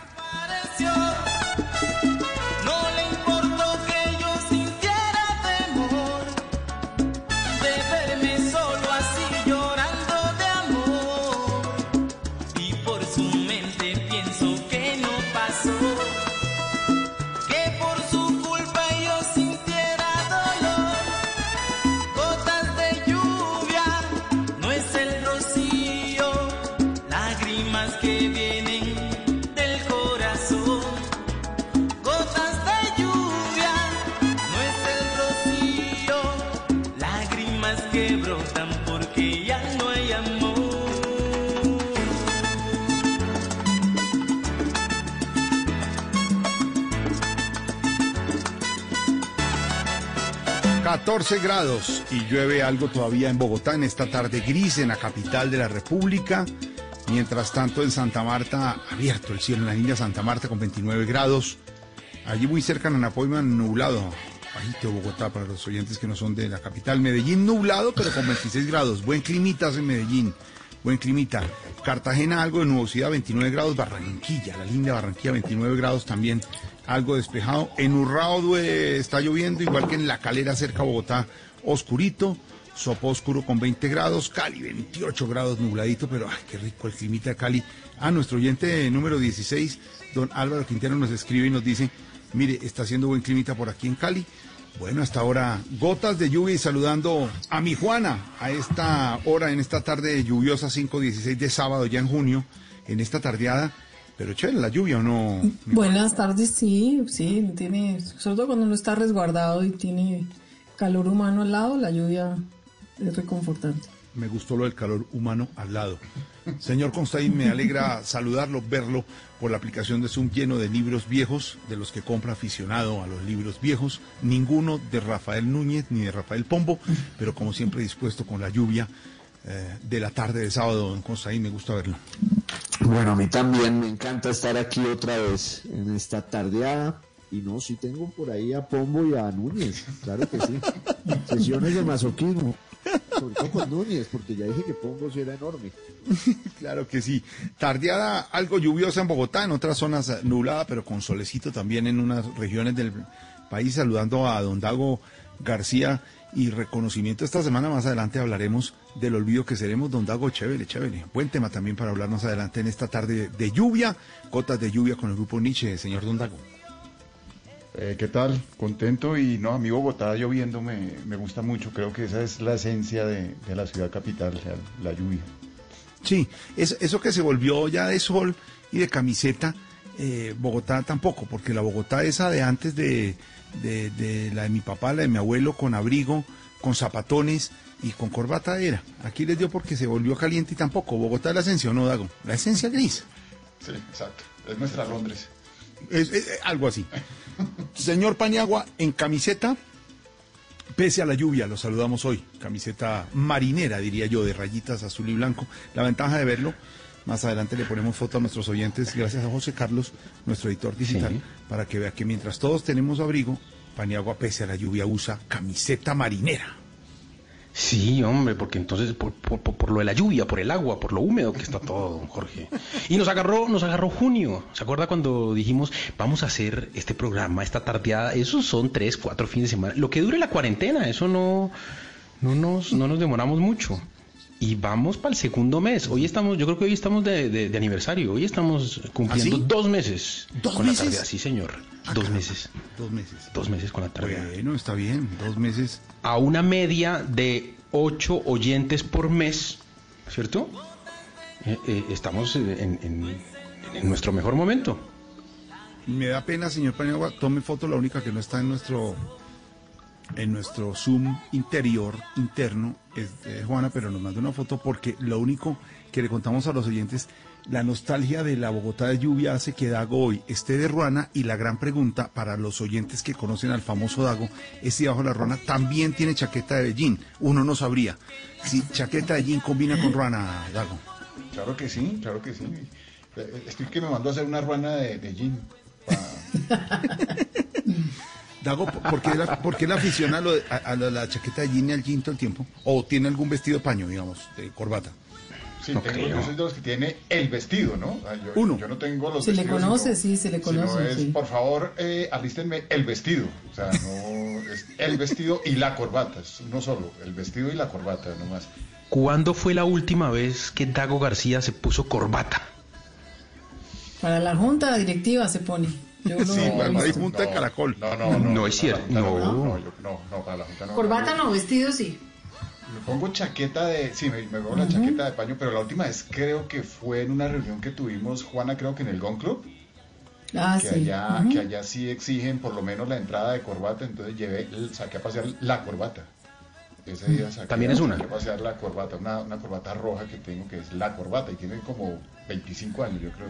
Mire que cuando, cuando hacemos los, los seminarios de portavoces, cuando hacemos la comunicación organizacional, un seminario, seminario de portavoces, Dago, uno dice que lo ideal sí es un vestido azul oscuro, un saco, un blazer azul oscuro, una camisa ojalá no blanca, porque la televisión, si es para la televisión, eh, los que saben de, de esto de producción como Juana, como Dago, como Paniagua saben que el blanco a veces come mucha luz, entonces mejor azulita la camisa y una corbata roja. Eso es imperdible. Así con eso usted puede pasar tranquilamente como vocero. Y decía mi amigo Camilo Durán Casas, y dice mi amigo José Gabriel Ortiz, uno de los hombres mejor vestidos, de, no de Colombia, sino de la región, desde México hacia Argentina, que uno siempre tiene que estar de blazer. El blazer es indiscutible, fundamental para pasar cualquier aeropuerto en el mundo. Un blazer, dicen ellos, un blazer y una camisa. Eso dicen. Yo, yo realmente nunca he entendido el sentido de la corbata. Pues porque yo entiendo los zapatos, entiendo el cinturón, entiendo el saco, entiendo el pantalón, la camisa, el sombrero, pero nunca he entendido la corbata, o sea, de dónde Pues viene. yo que soy friolenta, yo siempre he entendido que la corbata es para el frío. Pero, pero era como cuando, Debió- como cuando usaba- así, como poquito. cuando usaban, o como, sí, como, como un fular, ¿no? Que tenía sentido. Sí, sí, se convirtió en eso. Ahora que- que Pero, según- por- pero, pero ¿por qué perduró? ¿Por qué se usa? ¿Por qué? Porque digamos Sí, que en un mundo y- tan pragmático, sobre todo a nivel del, del- como, como del vestir masculino, la corbata es una cosa que yo no de- realmente Pues yo no creo que es como con el ánimo de ponerle algo de gracia al vestimenta masculina, ¿no? Porque de resto todo es tan uniforme, entonces la corbata es como el- la manera de diferenciarse, ¿no? Pienso yo. Y para esta época- corbatas, ¿no? También. ¿Ah? Sí, pero para esta época, Ah, sí. el corbatín, sí. Se- según, según Volver al Futuro, para esta época ya deberíamos estar utilizando las dos corbatas, ¿se acuerda? En, en la, en la primera película de Volver al Futuro, eh, ah, eh, se ponen- en el 2020 usaban las dos corbatas, no una, sino dos, con un cuello de camisa con dos corbatas. Nunca llegamos, siquiera. ¿Costaín usa corbata permanente o tiene dos nada más gordas? No, tengo como, tengo un- un- algunas más, pero debo confesar que alguna vez que me ofrecieron un, un cargo público dije que no lo aceptaba por ningún motivo. Primero, pues porque yo no tengo vocación para eso y le haría un daño terrible al país eh, como servidor público, pero además también dije que me tocaba hacer un crédito por libranza en, en Arturo Calle para comprarme 8 o 10 eh, trajes de corbata y, pues no me iba a someter a eso. Entonces no, no tengo ninguna prevención y cuando es de ponerse la corbata lo hago sin problema, pero, pero no es que viva vestido de corbata, pues un domingo a las 3 de la tarde no. Para nada. García Márquez decía que él no usaba corbata porque con una cosa que le colgara tenía suficiente. Hágame el favor. Ay, con la corbata, pero, pero sí, la corbata, digamos, yo, yo decidí no usar corbata permanentemente, para el noticiero sí la uso, me parece que, que hay que acompañarla. La pinta con la corbata en la presentación ya es tradicional, pero he visto mucho presentador de noticias en el mundo ya sin corbata, con la camisa abierta, ¿no? Y en mangas de camisa. Ahora, ahora, cosa complicada para mí, compleja, que no he podido resolver nunca, es hacer el nudo de la corbata, ¿no? Ah, no, yo le Es tengo, yo eso- le tengo, no, lo- lo tengo varios estilos. El de Príncipe de Gales, que es dos, dos vueltas y entrando, Dos vueltas para torcido.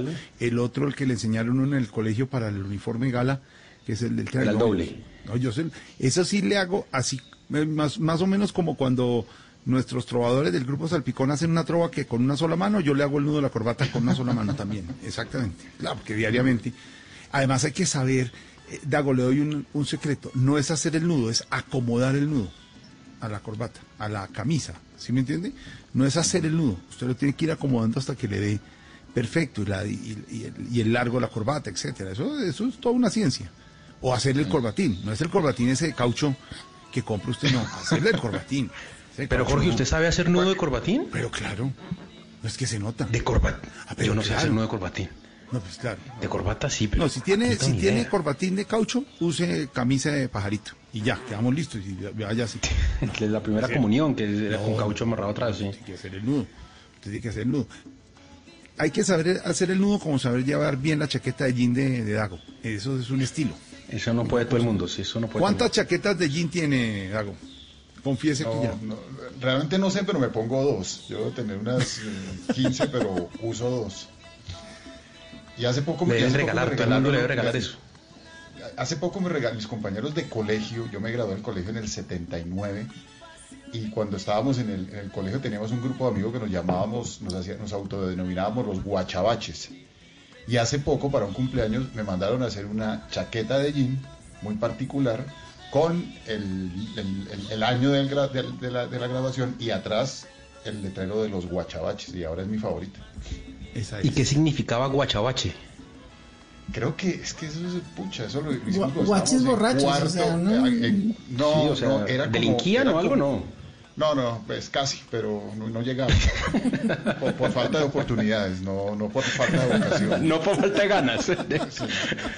Y creo que era como la eso, eso que hacía uno de la como los equipos de fútbol, que, de microfútbol, que era la combinación de las primeras el, eh, sílabas de cada uno de los nombres. Entonces creo que eso era, pero, pero eh, logramos cierto nivel de reconocimiento en, el- en el Colegio Distrital Jorge Eliezer Gaitán, los Huachabaches. Bueno, señor, vamos comenzando.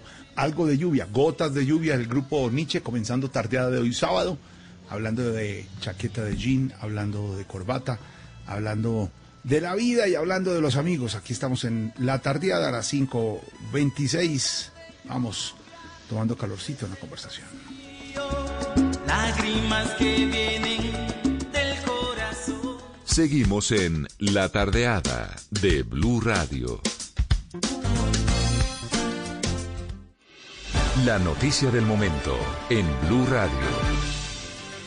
Ya a las 5 de la tarde, 26 minutos, ha salido el reporte oficial de COVID-19 en Colombia. Don Oscar, me alegra saludarlo ustedes desde la cabina del Máster Central en Blue Radio. Hola Jorge, muy buenas tardes. Saludos oyentes de la tarde. Así ha salido el boletín del reporte oficial ya del Instituto Nacional de Salud del día de hoy. Siguen aumento los casos de COVID-19 en Colombia y se reportan 1.392 casos. Se practicaron 12.567 pruebas y la cifra reporta hoy 60 personas fallecidas. Hay casos activos y conglomerados en el país en Amazonas, Antioquia, Atlántico, Barranquilla, Bogotá, Boyacá, Bolívar, Buenaventura, Caldas, Cali, Caquetá, Cartagena, entre otros. Y les contamos a esta hora a los oyentes de Blue Radio que en Bogotá hay 376 casos de los reportados hoy, de los 1.392. Barranquilla, lamentablemente, la costa caribe sigue arriba. Jorge Yoyente, 192 casos. Valle, 154. Atlántico, 139. Cartagena también, lamentablemente, la cifra no baja mucho. 99 casos. Antioquia, 91. Y Cundinamarca, 39. Tenemos que decirle a nuestros oyentes que dentro de los 60 muertos, que entrega el reporte hoy del Instituto Nacional de Salud son nueve en el Valle del Cauca, que además se convierte, digamos, en una cifra fuerte hoy porque son 154 los nuevos casos y nueve los muertos. Amazonas tiene un caso. Bogotá, obviamente, sigue arriba la capital con los 376 casos, pero además 10 muertos. Magdalena 2, Atlántico 27 muertos, Jorge. Es el departamento que en los últimos días ha tenido esa lamentable racha de aumento, tanto en casos positivos como en muertes. 27, Boyacá 1, Nariño tiene tres casos, Cundinamarca 2, Sucre 2, Risaralda, Boyacá, Tolima y Córdoba tienen un caso, una persona fallecida en este último reporte entregado por el Instituto Nacional de Salud. Ya son 12.567 las pruebas practicadas hoy. Los casos activos 22.440. Siempre hablamos de las cifras, Jorge. Muertos ya son 1.205 los que hay en el país por el COVID-19 desde que se empezó esta pandemia. Y los recuperados, que siempre hablamos también de ellos, Jorge. 14.382, ahí están las cifras del boletín, el reporte de hoy, 1.392 casos y 60 muertos. Entrega hoy el Instituto Nacional de Salud el reporte de las cifras del COVID-19 en Colombia. Y lo de resaltar, como dice usted, don Oscar, que, que lo estamos haciendo permanentemente en el registro de Blue Radio, de casos activos 22.440 frente a los 38.027, porque era la duda de mucha gente, si de los 38.000 seguían todos en esa situación y se han recuperado 22.440 personas, eh, recuperadas 14.382, pero casos activos 22.440. Sí, señor. Exactamente. Esa es la cifra que nos han dicho los expertos que hay que manejar, mientras que se han procesado 12.567 pruebas, es lo que dice usted. Noticia en desarrollo, señor Y, Don Oscar. eh, Jorge, 38.027 los casos ya de COVID en Colombia, ya nos estamos 38.027. acercando a los 40.000. Sí, señor, es la reporte, el reporte, el análisis que se hace a esta hora del Instituto Nacional de Salud y del Ministerio de Salud. Don Oscar, muy atentos con esta noticia en desarrollo 530 serio. La tardeada en Blue Radio. Si es humor, Doctora, tengo culebrilla. ¿Qué puedo hacer? Y ojo, atención, mucho cuidado. Si tiene culebrilla, páguela con el dinerillo de la pinilla. Sencillo, fácil y rápido. está en Blue Radio. Aquí está, desculturízate con la cabal en Voz Populi. Hoy vengo a hablarles sobre la historia de las armas. Las armas se han utilizado desde la creación. Caín, ¿cuántas veces tengo que decirle que esa quijada de burro no es para despertar al hermanito? Mi quijada. ¿Ah? ¿Quién me quitó mi quijada? Voz Populi. Te llega un reloj eh, que oye, te tiene GPS, graba todo lo que tú dices. No puede ser. ¿Y, y- y qué marca es ese reloj, Barbarito? Es muy colombiana, eh, se llama Ni Casio. De lunes a viernes desde las 4 de la tarde. Si es humor, está en Blue Radio, la nueva alternativa. Este domingo, en Sala de Prensa Blue, ¿Qué tan útil es un congreso como el de Colombia que sesiona de manera virtual? Hablamos con expertos. El enorme potencial de la marihuana medicinal, sus usos, sus beneficios y su contribución a la economía legal. Y Chabuco nos cuenta cómo fusiona sus raíces vallenatas con el bolero y el son cubano en su nueva producción. Sala de Prensa Blue, este domingo desde las 10 de la mañana. Presenta Juan Roberto Vargas por Blue Radio y bluradio.com. La nueva alternativa. A esta hora estamos en La Tardeada de Blue Radio.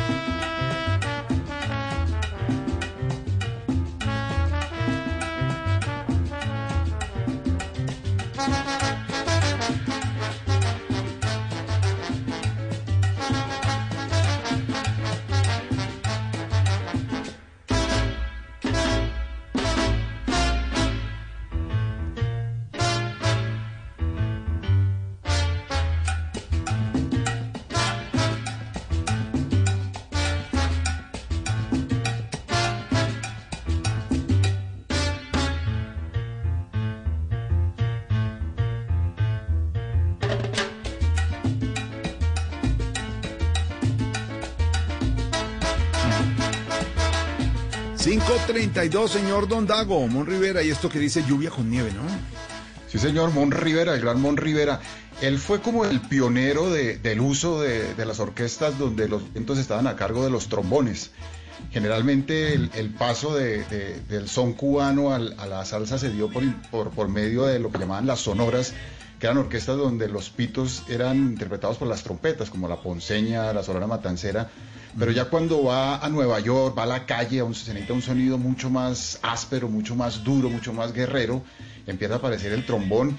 Y, el primero que, tuvo éxito con una orquesta donde solamente se, se tocaba con trombón fue Mon Rivera.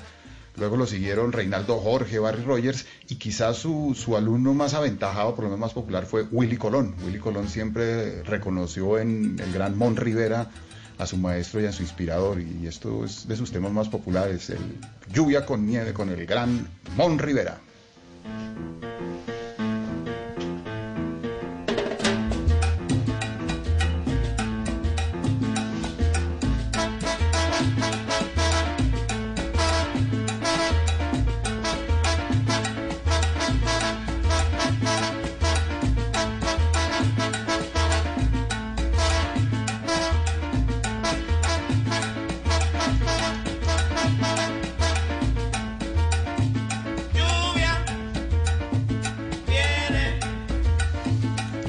Buena, Paniagua, porque la lluvia para algunos es nostalgia, pero para unos es, es chévere. Es alegría, eso es vida. La naturaleza llegó Cuando uno estaba chino, cuando uno estaba chino, para uno era diversión. Eso es después de viejo que uno le da pereza mojarse. Eso es de viejo que uno ya no le gustan los charcos y ya no quiere saltar en ellos, pero cuando uno es pelado, cómo disfrutaba cuando llovía y tirarse y jugar fútbol cuando llovía, cómo era de rico. Eh, salir con ese uniforme vuelto nada, café tirándose al piso. Hoy como que la disfrutamos desde la ventana, pero, pero, pero no como cuando estábamos pelados. Pero, se re- pero, pero no le pasa hoy en día con su esposa que le pasa lo mismo que le pasaba con su mamá que lo regañaba porque había llegado vuelto naco a jugar. Y eso era lo bueno. Llegaron a jugar partidito ahí en el y, y- y no sé por qué todas las canchas del- de los colegios siempre la portería es un, un charco y un barrizal. Pero Eso los no que los que seguimos los que seguimos jugando fútbol a pesar Ah, usted de, sigue jugando- ah, usted de la jugando- incompetencia y a pesar de la edad, eh, hoy tenemos un enemigo peor que el mugre y son las pepitas de caucho de las canchas de fútbol sintéticas. Esas, esas canchas de fútbol sintético que hoy ya no hay, ya es muy difícil. Primero, es muy, primero no aguantamos el aire para un partido de fútbol 11, ¿cierto? Segundo, usted no consigue 11 amigos porque no los dejan ir a todos. Y si consiguió los 11 suyos, el del otro equipo no consiguió 11. No tenemos permiso. Entonces toca jugar en Bogotá o en la ciudad de a 6 contra 6. Y eso es en cancha sintética. Y eso suelta unas pepitas de caucho que usted una semana después se las sigue sacando de las medias. Y eso es de los más grandes causales de divorcio de, de- de la modernidad. Usted tiene que quitarse los zapatos antes de entrar al ascensor en la casa. Antes de entrar al ascensor del edificio, tiene que sacudir eso, sacarlos del carro. Eso dura, dura meses. Ya, ya no es Esto que lluvia. suena Entonces aquí- eso es en cancha cubierta. Esto que suena aquí, por supuesto, es lluvia con nieve que nos hablaba Don Dago. Pero le tengo, Don Dago, gota de lluvia, pero del gran combo. ¿le parece? Como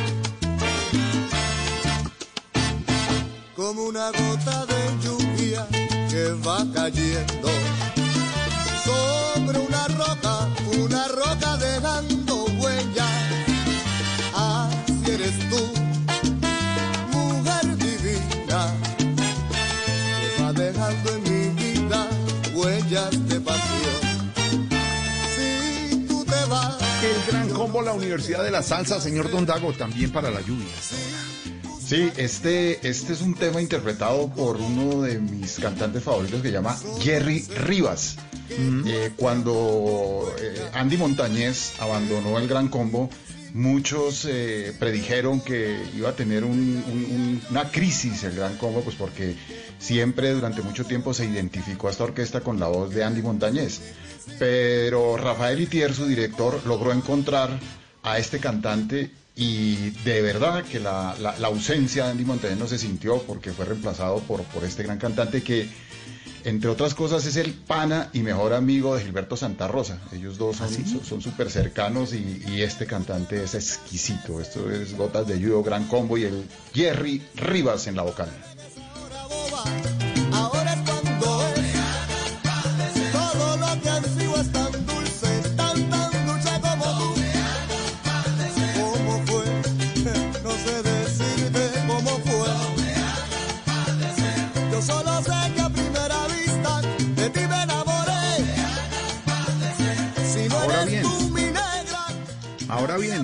Bien, Constaín, la lluvia también inspiración para, para muchos en la literatura, ¿no? La lluvia ha sido buen momento para amores y desamores en la literatura.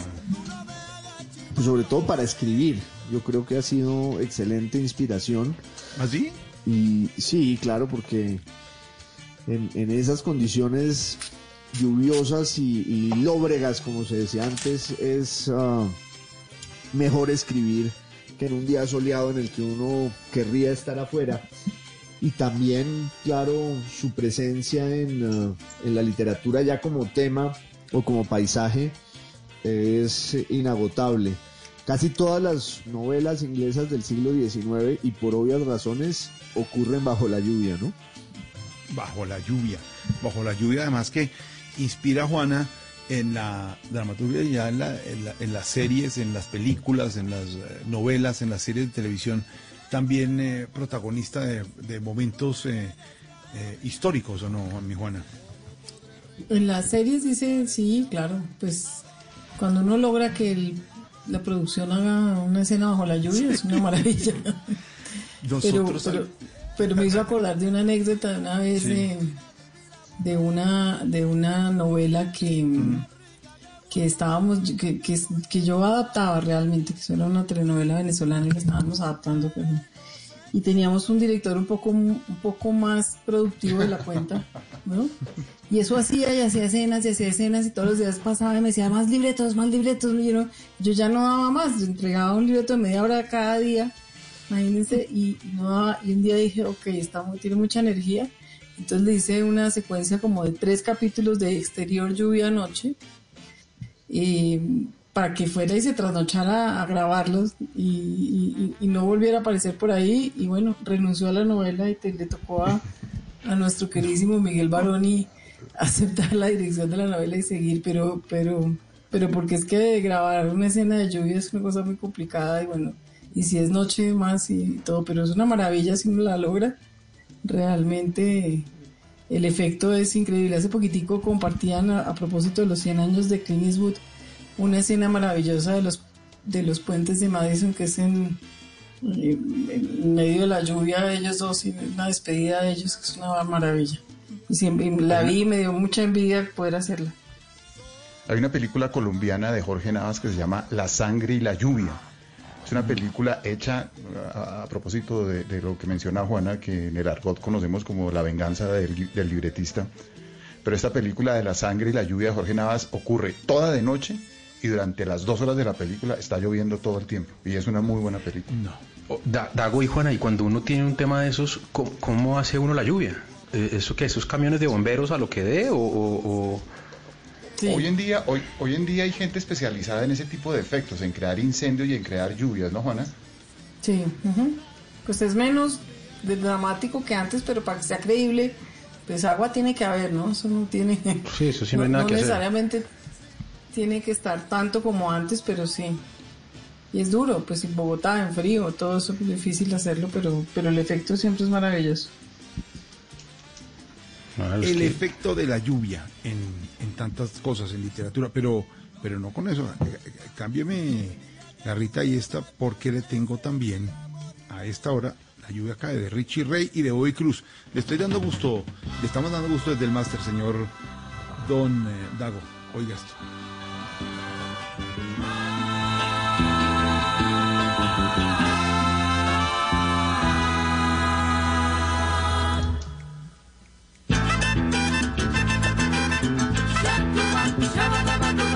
Mira la lluvia caer, mírala caer. Hay quien la encuentra sensual como a una mujer. Sin embargo, hay aquellos que al verla se van corriendo. Mira la lluvia caer, mírala caer. Siempre que empieza a llover, me acuerdo de ti. Siento mi alma palpitar, te quiero besar. Don Dago, que no lo había oído nunca. Sí, este, este es Richie Ray Bobby Cruz, pero le cuento una cosa. Joe Arroyo tiene una versión de esta misma canción y en mi concepto es mejor la versión de Joe Arroyo de esta misma canción. Ya se la buscamos. Ahí está el hay que buscarla. A esta hora con garra, por favor. Sale corriendo ahí Garra, sale corriendo y Alejandro a buscar. Mm, mm. Pero puede ser. Claro que sí. Pero entonces, ¿esta de qué año es, eh, Dago? Esto debe ser de los ochentas, esto ya es un- una canción eh, tardía de, la producción de, Richie Ray y Bobby Cruz.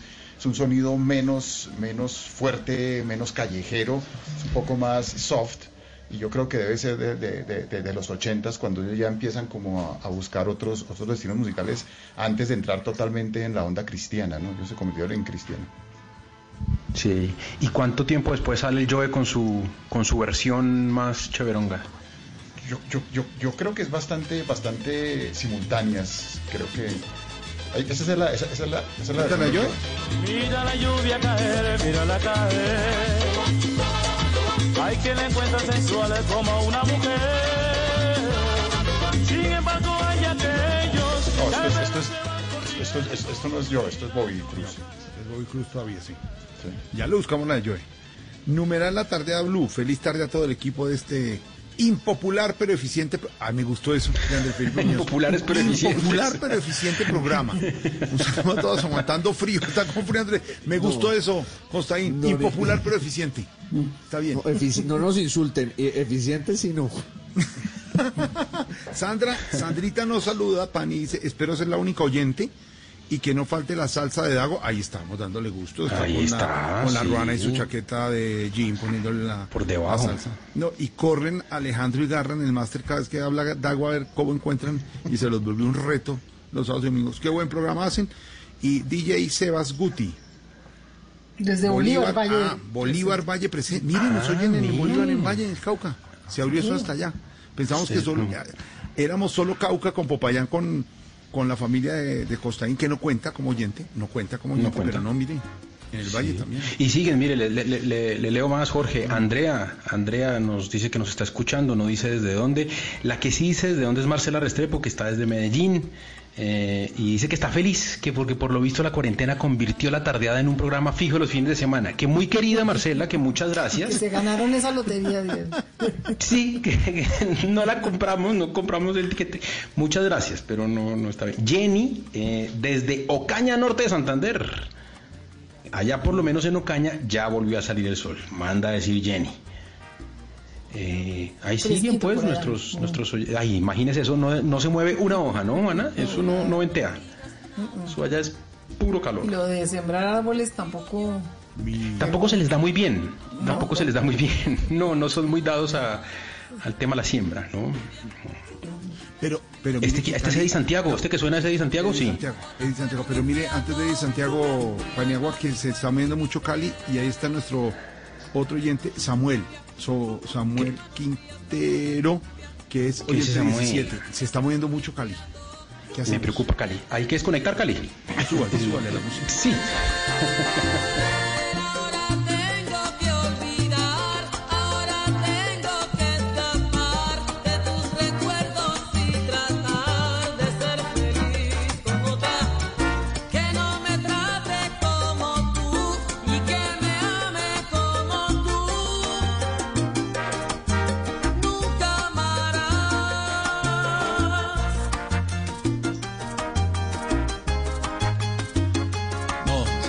Samuel Quintero dice no, que él sigue, que él sigue en audiencias de Cali, que no le van a Tengo- desconectar, que no para nada. Tengo el presentimiento, tengo el presentimiento de que Dago no va a estar muy de acuerdo con Eddie Santiago. No sé por qué presiento que se viene un batazo en la mitad de los ojos.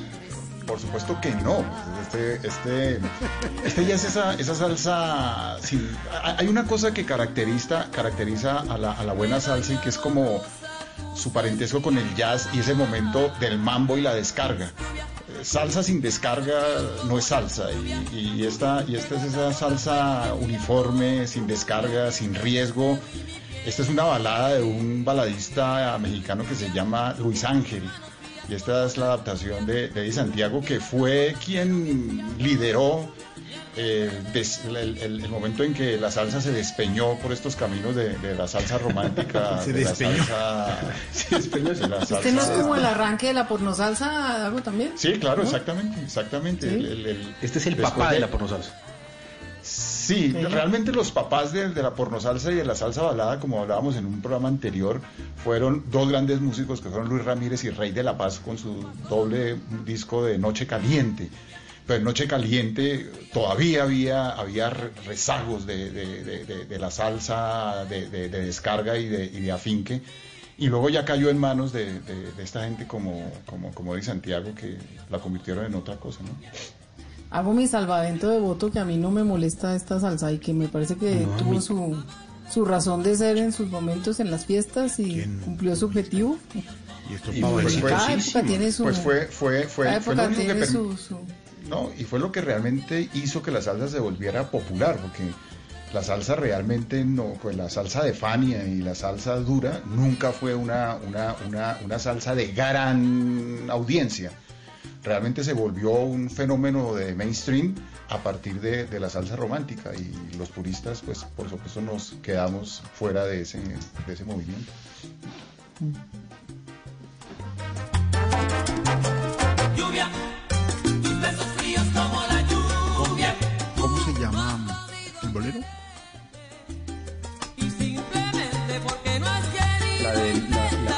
de Luis Ángel. Lluvia también debe ser, ¿no? Sí, también. Lluvia, Entonces, lluvia no. de Luis Ángel.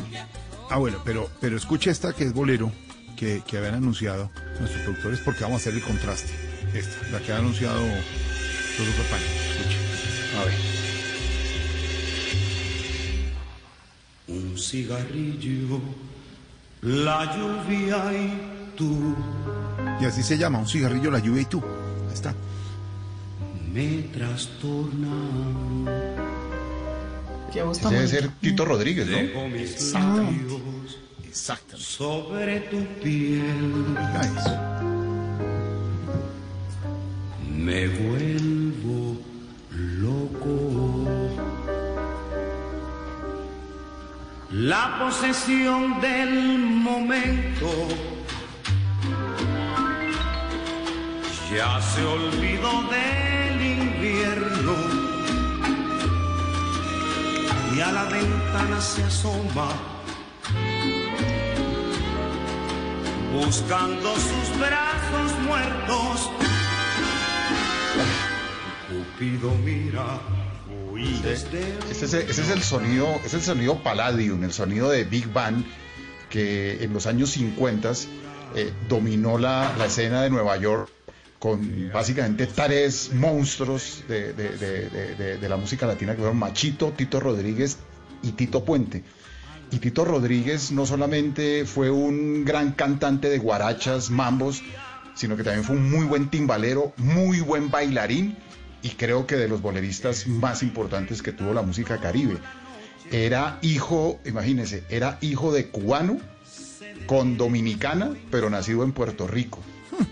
Y, el, Cheo Feliciano, Cheo Feliciano fue alumno aventajado de Tito Rodríguez. De hecho, Cheo Feliciano empezó como conguero en la orquesta de Tito Rodríguez y quien recomendó a Cheo con Yo de Cuba fue, fue, Tito Rodríguez y ahí empezó Cheo a hacer su, su- carrera como, como, como cantante. Y si uno se fija con atención, Cheo Feliciano imita mucho a- a- a Tito Rodríguez en su interpretación.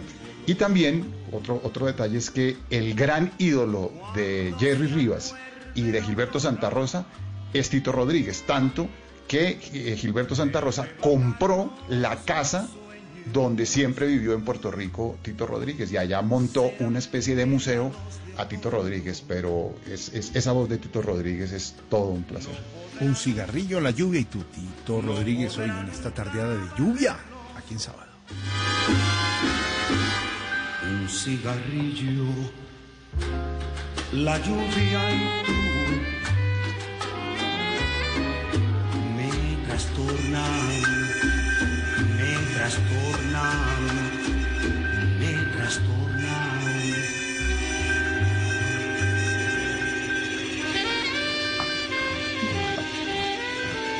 Ahí veo que Costaín está pidiendo un cambio de tercio y está recomendando algunas cosas de música anglo también referentes a la rubia bastante, bastante, bastante buenas. A contraste, en la tardeada, escucha esto. Ahí está, mire.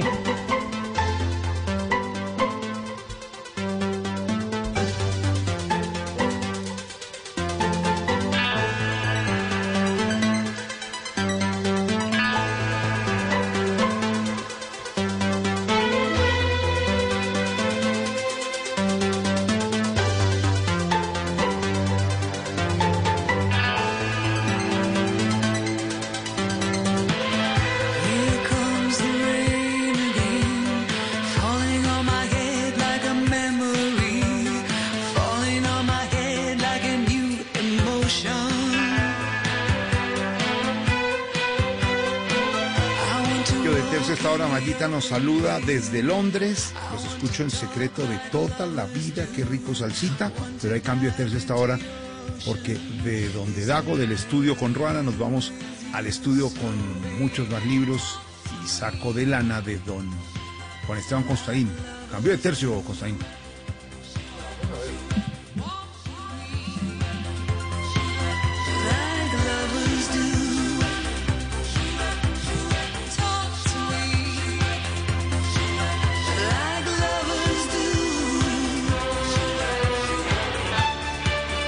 Manos, señor Costaín, lo oímos.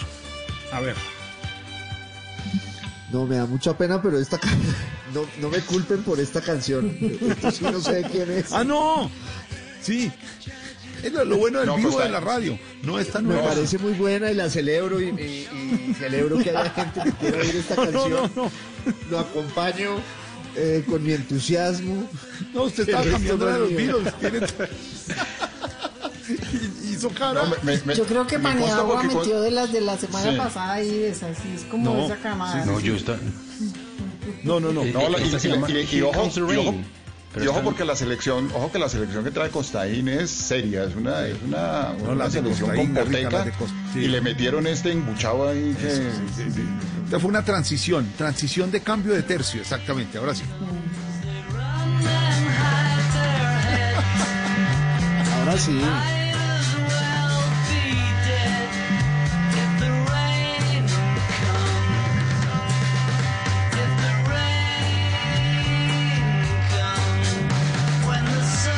Señor. El gran W que nos acompaña siempre desde la emisora Here Come the Rain Again era el que estamos oyendo, que fue la transición, la transición. Claro, para que el salto no fuera tan abrupto. Claro, No fuera y los. Beatles, exactamente, gracias señor W, y los Beatles para el cambio de tercio, señor Costaín.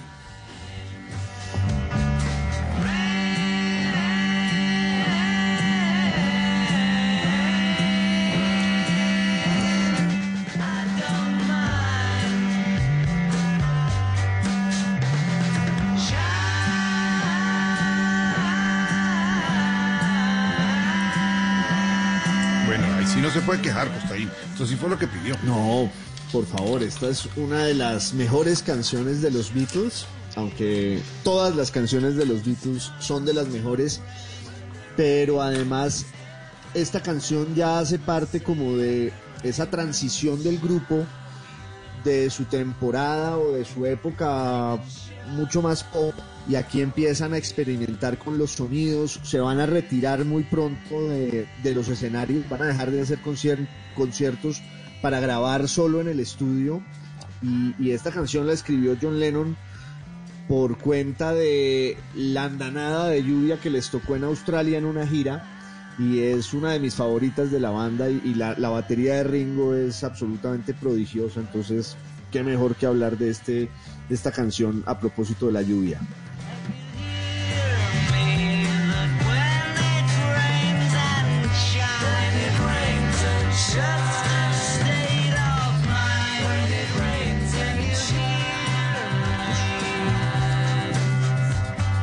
Pero usted también propuso Led Zeppelin, ¿no? Una de las mejores baladas de Led Zeppelin, que se llama The Rain Song, entre otras, está escrita, o la, la guitarra de Jimmy Page está en una afinación distinta a la convencional, está afinada en re. O sea que cuando uno aprende a tocar guitarra y quiere meterse a tocar The Rain Song, tiene que aprender primero a afinar la guitarra en otro tono distinto. Ah, caramba. Aprendemos cosas aquí en la tardeada, suena.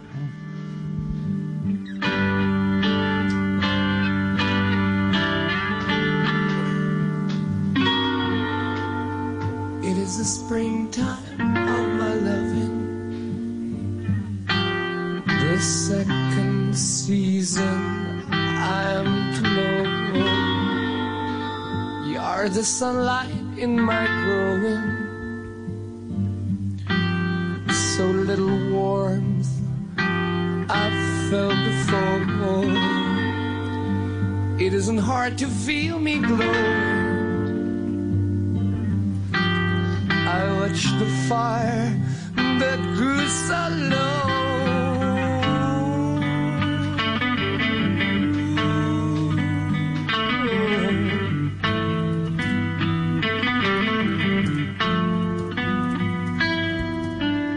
Jorge. Ahí está, señor eh, Constaín, bien. Una joya. Una joya. Sí, y, y- y a mí me, me culparon por, por Here Comes the Rain, eh, lejos de mí, lejos de mí, porque, porque si me hubieran dejado escoger a mí canción de, de lluvia, yo me voy con menudo, me voy con esta. ¿Ah, usted está con menudo? O sea, y entonces... Ah, caramba. eh, Esto sí, sí, sin transición como la anterior. de No, no, no, no, no, esto es, esto es lluvia, menudo, esto es un temazo. Y eso que, y eso que ponga a las dos y media de la mañana. Le hacen bailecito.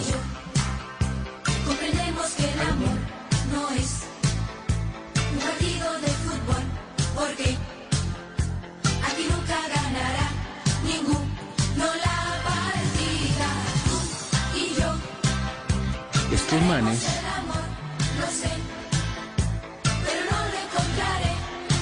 Qué complejidad musical. pero ojo, ojo porque hace parte, Dago, de un álbum sensacional que se llamaba A Volar. Y esto tenía, esto tenía, esto tenía, eh, tú te imaginas, que esto era, tú te imaginas una ballena con pelo largo tocando el rock and roll, esto era una cosa impresionante. Esto tenía Cámbiale las pilas, que era un llamado a, a- a- a- a la motivación, a la superación. ¿Sí? Esto Pero tenía a volar y, y venía versión mental y venía la otra. Compite en complejidad con la música de los Bookies. que También es de, una- de- de- de dos acordes y se fueron todo el tema. ¿no? Y todo el tema no, toda la historia musical. Esta puede ser la época eso- dorada, la época dorada. eso llenaron conciertos. Porque está Xavier con X, Xavier con Sí, señor. Sí. Estaba Que terminó en CNN. CNN. René. Y René, sí señor. René, correcto. Ricky. Ahí ya no ahí ya está René, Ricky, sí, señor. Charlie. Y Charlie. Correcto. bien. Son cinco. No Falta uno. Falta uno, Costaín. René, Ricky, Charlie. Xavier. Que, lue- que luego Y- reencarnaron, y- luego reencarnaron en los 50 de Joselito, que también eran Ricky, Rocky, Raki. No, pero está bien. Espera y verá después de, Ahora, del himno y de las tienen- noticias le tengo más de, de- para que sepa. Pero esto Bueno, es ¿qué lluvia, más de pero es mucho que mejor. himno, no? Es mucho mejor el, de- el regreso de menudo. Cuando ya, cuando volvieron, cuando se reencontraron, Yo fui. estaban más maduros musicalmente. El regreso de toros. Ricky Martin y... el- ¿Y de Ricky Martin y Rodrigo, sí. Y una cosa que se llamó Proyecto M, que era como el ensayo general al regreso. Que eran tres de los menudos, Javier, René y Charlie. Ese salió, ese salió regular, ¿cierto, Costaín? No, tuvieron un éxito, tuvieron un éxito. ¿Qué era cuál? Y, y, y, y- y MDO después, que era como la versión agringada, ¿no? Que es la que lo que tenemos hoy.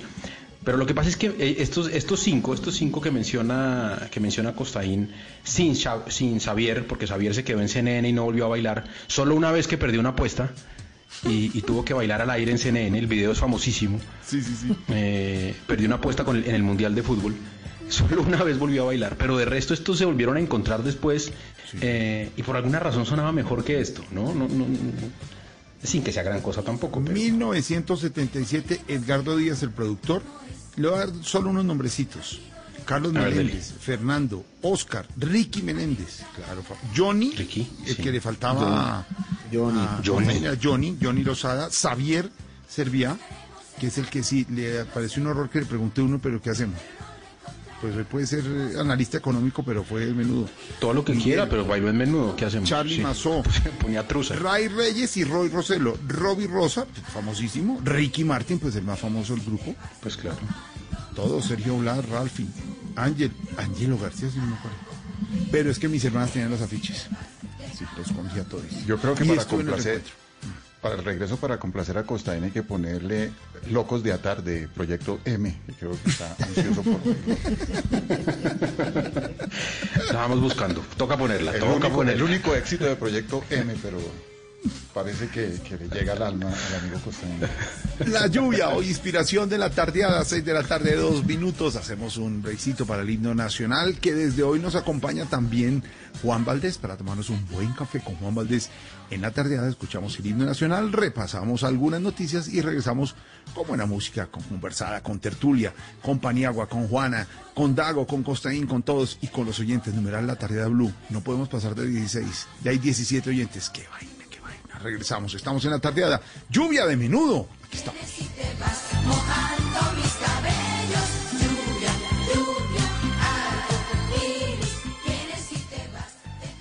Son las 6 de la tarde. Llegó la hora de nuestro himno y de tomarnos un delicioso café de Juan Valdés, el café de todo un país.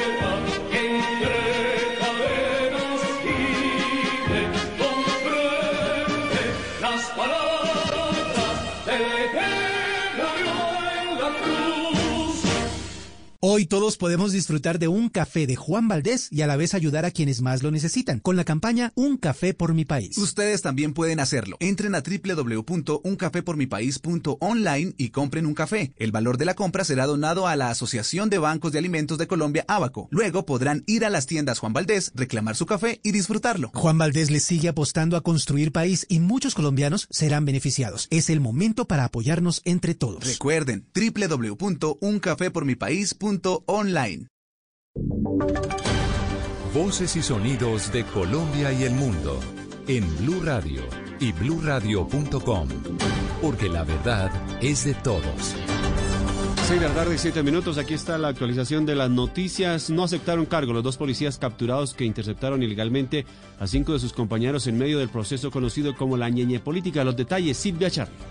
Sí, pues el mayor de la policía, Jefferson Fabián Tocarruncho, y el sargento también de la policía, Wadid Miguel Velázquez, se acaban de declarar inocentes ante el juez 62 de garantías de Bogotá de los cargos imputados por la Fiscalía por haber interceptado supuestamente a cinco subordinados en Cali en medio de esa investigación que llevaban por la muerte de Oscar Rodríguez, en la que fue interceptado también, este sí, legalmente, el Ñeñe Hernández. Escuchemos.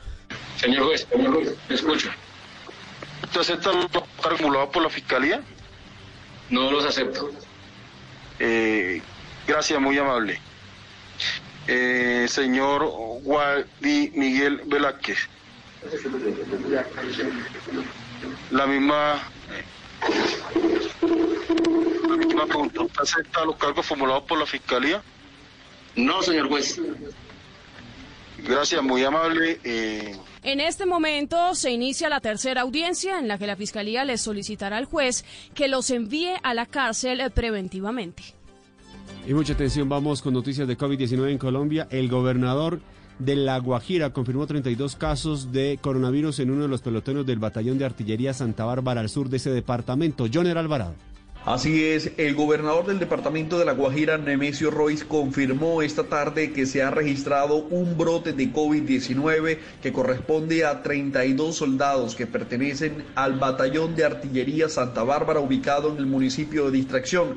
Todas estas personas se encuentran asintomáticas y tienen edades entre 18 y 22 años. Dice el gobernador que ya están las alarmas encendidas frente a toda esta situación de emergencia que se registra al sur del departamento de La Guajira. es un pelotón que se encontraba en permiso, regresa aquí al batallón y es aislados desde ese primer momento. Todos se encuentran debidamente aislados, completamente asintomáticos. Ya está Sanidad Militar con las Secretarías de Salud de los distintos municipios de donde provienen El mandatario también se refirió a que estarán muy al pendiente junto a las autoridades de salud sobre los contactos que pudieron tener estas 32 personas que están al interior del batallón con COVID-19 positivo.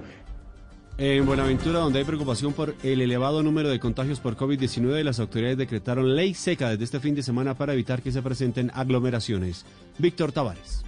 De acuerdo con las autoridades en el puerto, la medida fue aprobada por el Ministerio del Interior luego de presentar una propuesta. Se aplicará desde los jueves e irá durante todos los fines de semana de junio en todo ese distrito para evitar precisamente que se generen aglomeraciones o fiestas y que se termine incumpliendo el aislamiento obligatorio. Ulpiano Riascos, el secretario de Gobierno de Buenaventura. jueves, viernes, sábado y domingo y cuando sea lunes festivo también. Las personas ebrias se relajan más, bajan su nivel de responsabilidad, bajan su nivel de prudencia y de cuidado. Así que creemos que la aplicación de la ley seca durante los fines de semana nos va a ayudar Durante los fines de semana, además, no habrá pico y cédula, por lo que solo podrán salir quienes hacen parte de las excepciones allí en Buenaventura.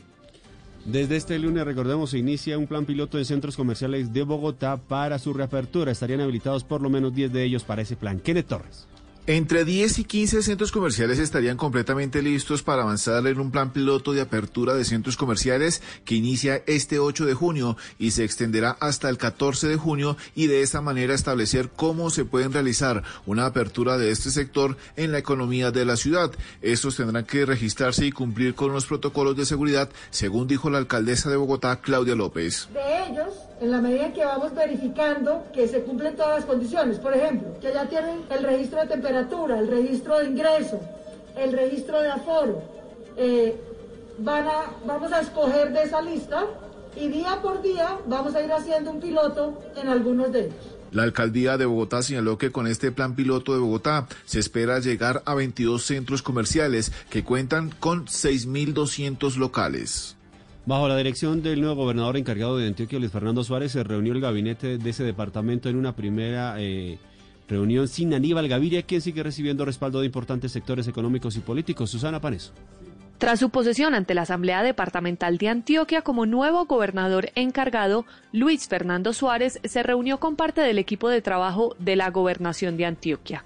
El gabinete departamental ha manifestado su total respaldo al suspendido Aníbal Gaviria y por supuesto también a Suárez, quien agradeció el extenso apoyo que han recibido por parte de gremios, empresarios, partidos políticos y de la ciudadanía. Gracias, gracias, gracias a todas esas voces de aliento, de esperanza, de apoyo, de respaldo, a la pulcritud, a la honestidad, a lo que representa nuestro gran dirigente político Aníbal Gaviria Correa. El más reciente respaldo llegó por parte de la ANDI Seccional Antioquia, quien a través de un comunicado aseguró que ven con preocupación esta decisión desproporcionada. Mucha atención que el ELN confirmó eh, que tiene secuestrados a los trabajadores Pedro León Pérez y Oscar Javier Rodríguez, trabajadores de la empresa Borets al servicio de la petrolera occidental. Los hombres fueron detenidos, retenidos el pasado 2 de mayo cuando llegaban en un vehículo particular al departamento de Arauca. En noticias internacionales, Juan Guaidó reapareció este sábado caminando por algunas calles de Caracas día después de que Nicolás Maduro insinuara que se había mm, refugiado en la sede diplomática de Francia. Estefanía Montaño. Oscar, pues en algunos videos en las redes sociales se ve al líder opositor Juan Guaidó recorriendo la capital venezolana en medio de algunas filas que se han formado para suministrar gasolina. Durante sus caminatas, Guaidó llama a los ciudadanos a rebelarse en contra de Maduro, quien es para él el único culpable de este racionamiento de gasolina. Lo entiendo, hay persecución, hay pandemia, y ha sido difícil movilizarnos por la pandemia. Lo que no podemos quedar es la desesperanza. Ese es el, ese es el terreno de la- lo que quiere la dictadura. Y aquí le digo muy claro, lo que quiere Maduro, lo que quiere el dictador, es que no estemos movilizados, es que tengas miedo. Y es que el pasado lunes Maduro había dicho que Venezuela estaba enfrentando una verdadera crisis provocada por las sanciones del gobierno de Estados Unidos y que en esas sanciones había complicidad del prófugo de la justicia, esto en alusión a Maduro, que se escondía en una embajada. Mientras que Maduro decía que Guaidó se escondía en una sede diplomática, Guaidó lo negaba a través de su cuenta de Twitter. Noticias contra reloj en Blue Radio. A las 6 de la tarde, 14 minutos, noticia en desarrollo. La Unión Europea ha adjudicado el desarrollo del sistema compartido de cotejo biométrico, una gran base de datos que compara- comparará huellas dactilares y reconocimiento facial de millones de personas que estarán en funcionamiento en todas las fronteras de los países en el 2022. La cifra, el número de hospitalizados en Francia por el coronavirus se redujo a 217 este sábado para quedar en 12.479, mientras que se registraron 31 muertes en los hospitales, anunció el gobierno. Y quedamos atentos porque a 30 llegó el número de personas fallecidas en El Salvador desde el pasado domingo a causa de las lluvias que se han extendido durante una semana dejando daños en infraestructura que aún no se cuantifica. Ampliación de esta y otras noticias en blurradio.com. Continúen con la tardeada. Si es humor, Doctora, tengo culebrilla. ¿Qué puedo hacer? Y ojo, atención, mucho cuidado. Si tiene culebrilla, páguela con el dinerillo de la primilla. Sencillo, fácil y rápido. está en Blue Radio. Aquí está, desculturízate con la cabal en Voz Pop. Hoy vengo a hablarles sobre la historia de las armas. Las armas se han utilizado desde la creación. Caín, ¿cuántas ¿Cuántas veces tengo que decirle que esa quijada de burro no es para despertar al hermanito? Mi quijada. ¿Ah? ¿Quién me quitó mi quijada? Voz Populi. Llega un reloj eh, que oye, te tiene GPS, graba todo lo que tú dices. No puede ser. ¿Y, y- y qué marca es ese reloj, Barbarita? Es muy colombiana, se llama Ni Casio. De lunes a viernes desde las 4 de la tarde. Si es humor, está en Blue Radio, la nueva alternativa. De semana científico en, en Blue Jeans. Este sábado, ¿qué perturba al cerebro en situación de incertidumbre y qué lo alivia? El domingo, el efecto y la importancia de la vitamina D para enfrentar el COVID-19. Bienvenidos a toda la música y el entretenimiento en, en Blue Jeans de Blue Radio. En Blue Jeans, todo este fin de semana por Blue Radio y bluradio.com, la nueva alternativa.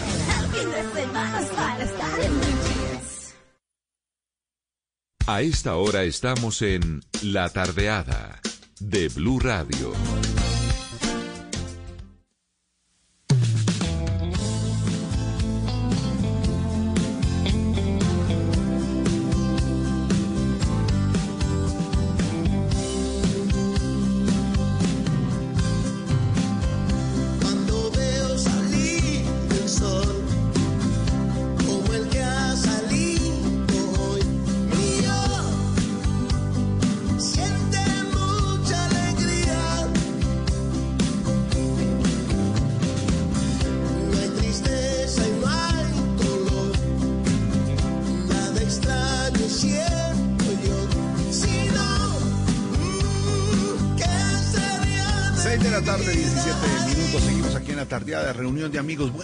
Tertulia, hablando de todo un poquito, hablando de temas, así como cuando se encuentra uno de fin de semana y sobre todo en tarde lluviosa como la de Bogotá, algunas regiones bastante gris.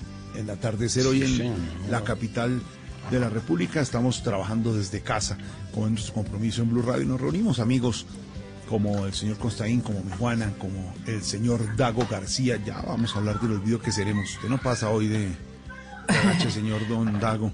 Y el señor Oiga, Jorge Alfredo, a ¿Qué propósito hubo, de nuestro, de nuestro único patrocinador y valiente, Mm. eh, aprovechemos para mandarle un saludo muy especial a la gente de Juan Valdés de Caracol que tanto tiempo nos, Qué nos queridos. atendió con un cariño impresionante y con sabiéndose cada uno de nosotros qué es lo que toma, cómo le gusta. eh, el número de la cédula, cuántos puntos tiene. El número Eh, de la de cédula, eso sí me parecía impresionante. Una gente impresionante, una gente bonita y ojalá los hayan reubicado en alguna parte mientras esto pasa y los Pero volvamos los a ver en Caracol. Los pronto. estamos esperando. Le contamos Vamos a dejar el café y decir, oiga, que más tarde viene tal a recogerlo, entonces será. Sí, exacto. Le contamos a los oyentes que en, en Caracol Televisión, a propósito de que Juan Valdés desde esta semana está con Voz Populi de lunes a viernes y con la tardeada.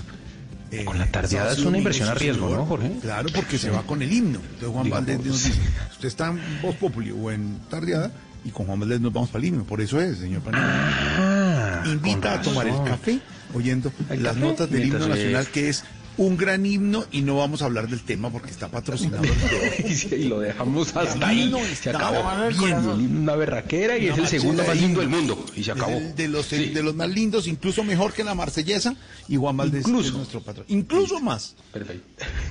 Cierra el micrófono a Costaín y a. No, mentira. a esta hora, a Juan Valdés, y le, le- le quería contar a los oyentes que en la plazoleta central del canal Caracol, donde está también las instalaciones de Blue Radio, del espectador, eh, tenemos el sitio de encuentro en Juan Valdés, que por supuesto por la emergencia también cerró, porque no estábamos trabajando desde el canal, sino desde la casa y, y los estudios de Caracol y, y Blue Radio cerrados.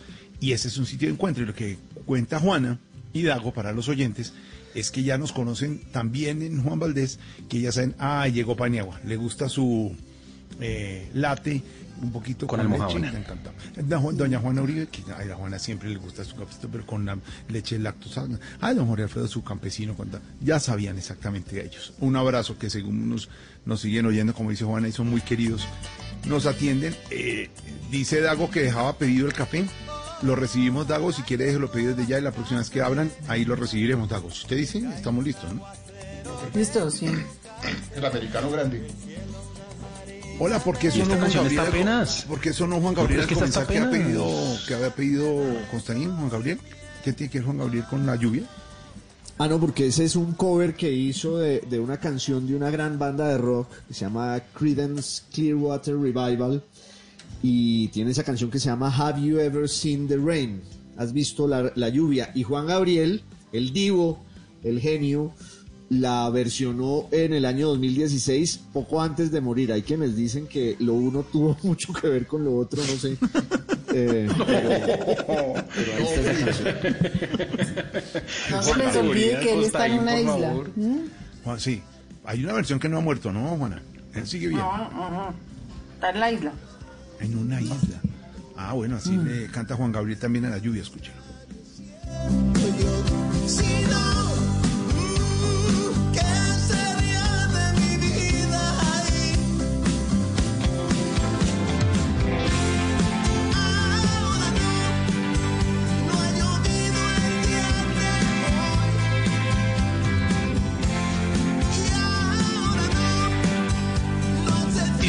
Puso menudo, pues yo le tengo a Juan Luis Guerra, el maestro Juan Luis Guerra, que también le canta y se inspira en la lluvia. No sé todavía si decir que me gusta o no. Voy a esperar el veredicto de. eh, tengo que esperar a ver qué dice Dago. Ojalá que llueva café en el campo, que caiga un aguacero de yuca y té, del cielo una harina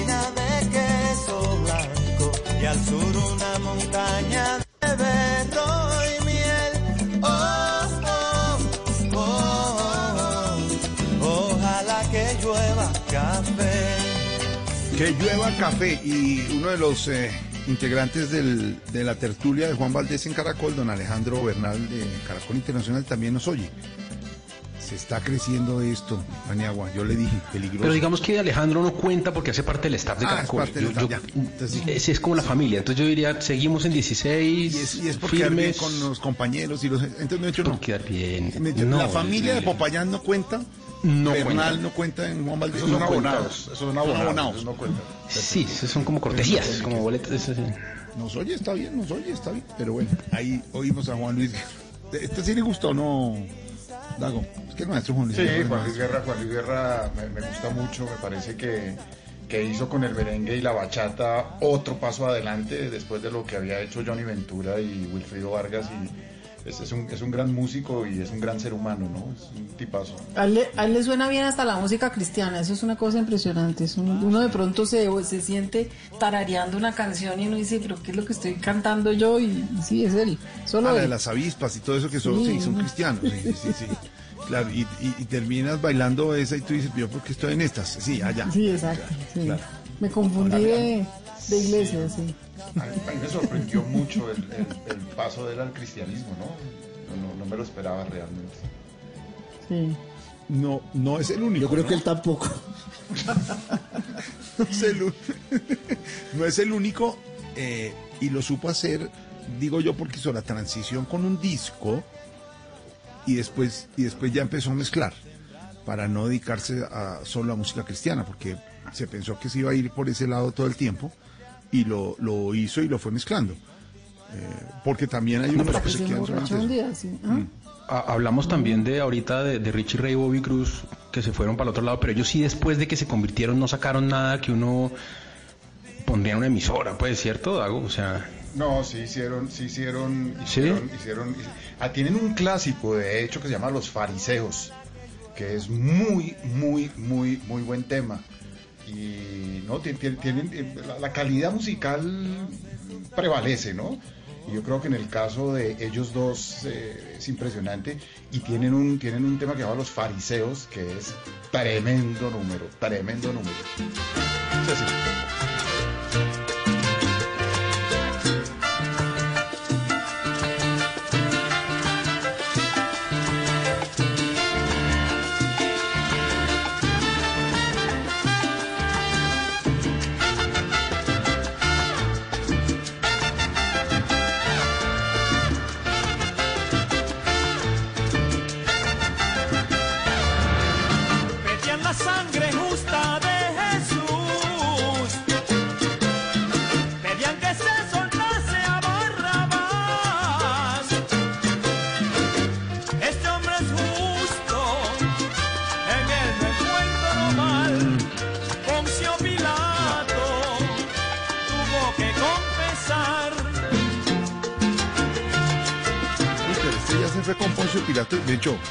Toda la ya historia me bíblica. pierden, sí. De hecho.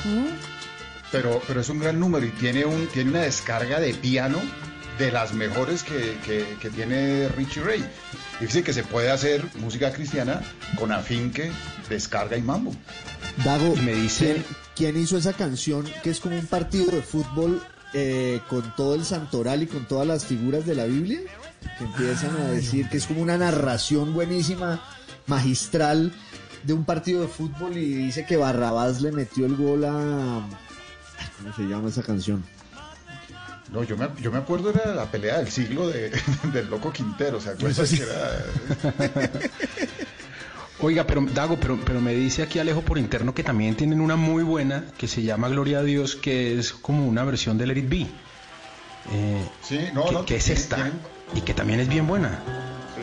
No, tienen, tienen un disco, un disco completo muy bueno. Problemas y no sé qué debo hacer, con la Biblia en la mano yo comienzo a leer. La palabra sagrada dice lo que debo hacer. Oh Cristo, aleluya, gloria a Dios. Estamos uniendo aquí tres gustos, ¿no? Estamos uniendo la salsa de Dago, los Beatles de Costaín y, y- y Pero el esto le compraron la melodía y le metieron la letra. Qué horror. O sea, Sí. yo creo que lo- el que vendió la melodía dijo, sí, véndale esa vaina que eso no, no Eso no hacen nada raro. qué fue. No creo que ¿no? hagan nada raro, sí. E hicieron un- un- una versión de sus clásicos eh, cristianos. Incluso Agúzate, también Agúzate que Jesús te está llamando y hicieron, hicieron No. una cosa horrible con, con- con sus clásicos que, que si no les funcionó bien. El, el- el- el- como, como hacía comienzos de los ochentas vinieron a, a Colombia, se presentaron en el Coliseo del Campín, yo fui a verlos y empezaron a cantar salmos y la gente se pegó una rebotada que casi no los dejan, que casi los levantan a, a pues. piedra porque no venían a cantar. Los anunciaron como, como Richie Ray Bobby Cruz, claro, eso se llenó de salseros y realmente venían a cantar salmos, entonces eso fue terrible. Esa es la que dice, la de tres goles, ya le metieron al diablo, pero esa es la de Es, lo que tres, goles, es tres goles le metió. Si eso es loco Quintero, ¿no? ¿O ¿No? Eso, exactamente. Pero esa no es muy cristiana, eso es como una caricatura. No, es una parodia. Una Sí, parodia. claro. Sí, de- No, eso es lo que nos cura de, de esto que nos acaban de imponer ahí pa- con que Eric cristiana, Cristiano. cristiana es esta, es esta, esa, no cristiana. Ay, es loco Quintero, oiga esto, buenísimo.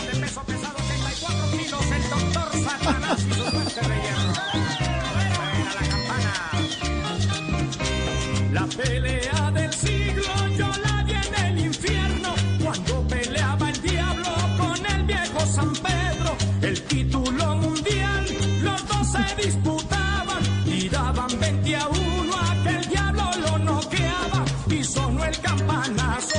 Brincó a la lona Pedro y de un fuerte izquierdazo al diablo tiró al suelo. El diablo se paró, bravo echando candela, le dio tan duro a Pedro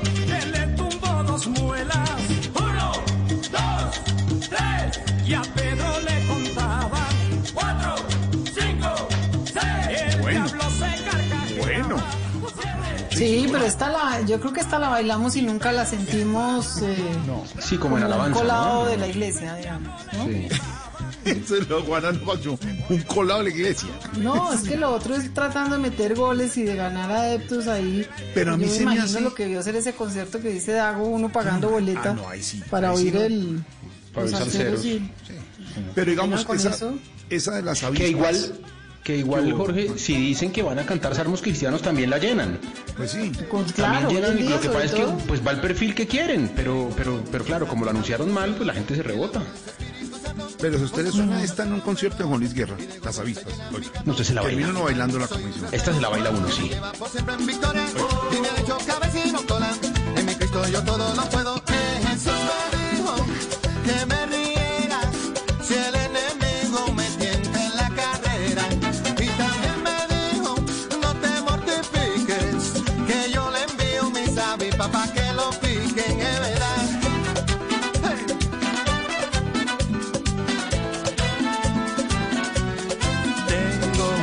admirable en los cielos que me libra de mal y temores.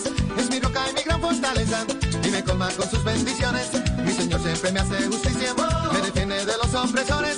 No me deja ni me desampara, pues mi Dios es Señor de señores. Jesús me que me riera si el enemigo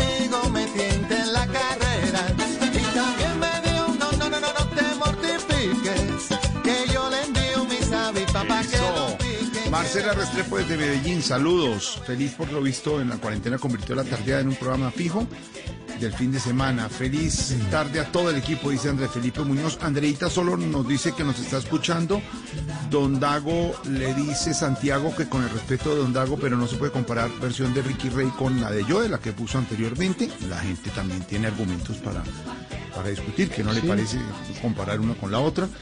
Eh, Diego B, los escucho cada ocho días, son unos cracks. Em, ah, que dice em, Mayita desde Londres que John es el quinto oyente. Nos dice Samuel Quintero que Vicky también nos escucha desde Cali. Ahí siguen creciendo los oyentes a esta Y hora. Dagoberto, Dagoberto desde Ureña, estado de Táchira. Ahí está también. Y desde Mazurén en Bogotá, Raimundo Suárez, que siempre abrí la ventana para que ingresara en esta tarde, coma Ada. Estuvo bien. Oiga la ocurrencia, mírela. En esta tarde, coma Ada. Por lo de tarde Ada. Pues, Ah, Juego de claro. palabras. Está bien, de Raimundo sí. Tarde Ada.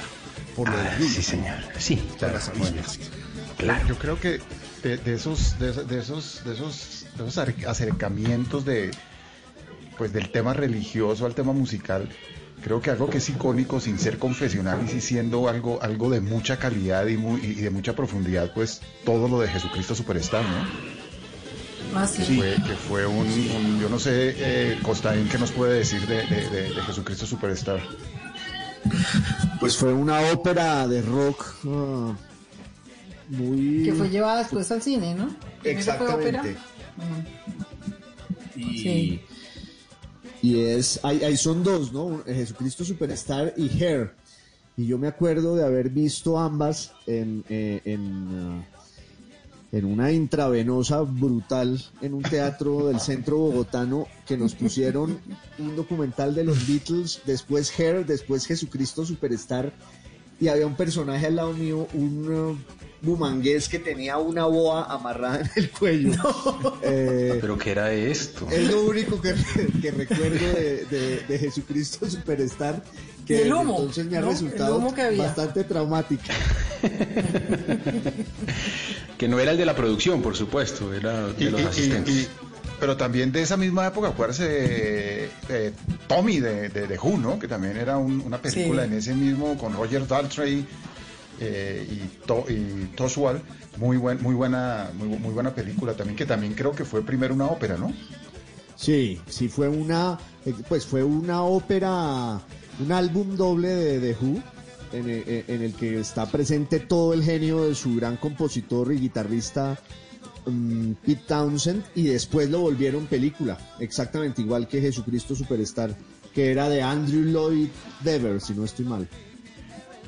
Como dato curioso, luego, después de la salida de Tommy, que eso fue en- creo que en los años eh, finales de los 60, eh, Fania, de la mano de Larry Harlow, hizo una versión que se llamaba Omi, Omi, que era como un- una copia de Tommy, pero, pero en salsa, con- con la dirección musical de Larry Harlow.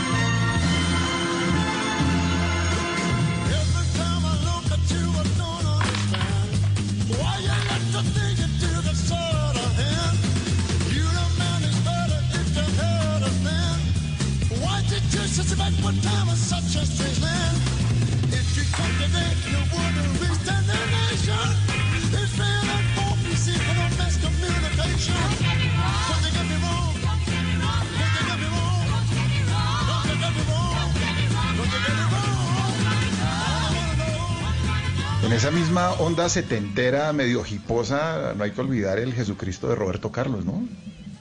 Sí, ya la estamos buscando. Con eh, Jesús, con eh, Ángela Carrasco como Magdalena y Camilo Sesto como Jesús, claro, claro, claro. Esa fue la versión, la versión española.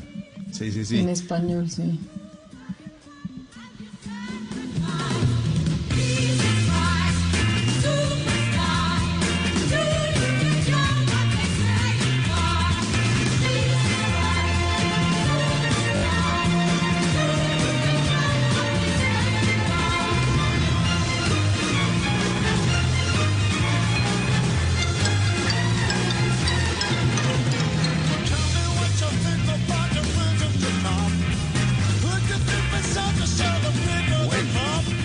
Esto tenía y esto tuvo de todos modos eh, oposición fuerte por parte de la eh, ola ortodoxa de la Iglesia Católica, ¿no? Porque poner a Jesús a bailar Torcido desnudo.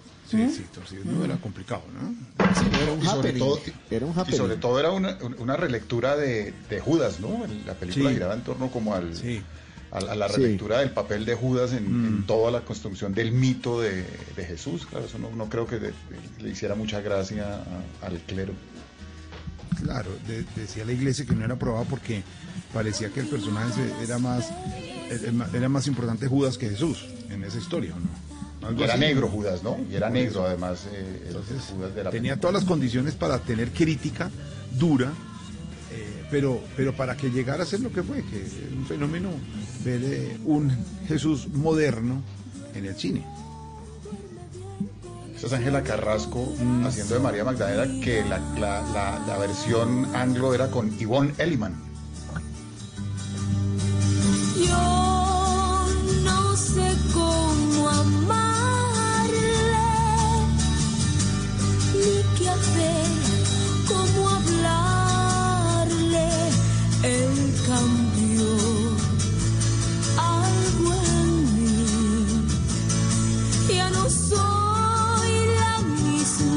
soy otra mujer desde que él me miró. No puedo comprenderlo, me emociono con verlo, sé que es Claro, la versión en español, Ángela Carrasco, Sesto, todos. La, la- la dominicana, esa canción se llama Más que Amor, imagínate el medio problemita en que estaba metida la pobre María Magdalena enamorada nada más ni nada menos que de Jesucristo, ¿no? Ah, pucha. Qué lío. Soy yo.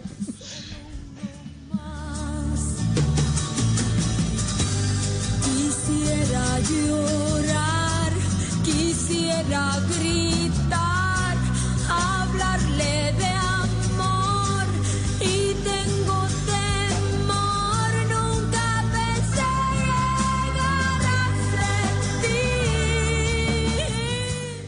638, estamos en la tardeada. La tardeada Blue, numeral la tardeada Blue.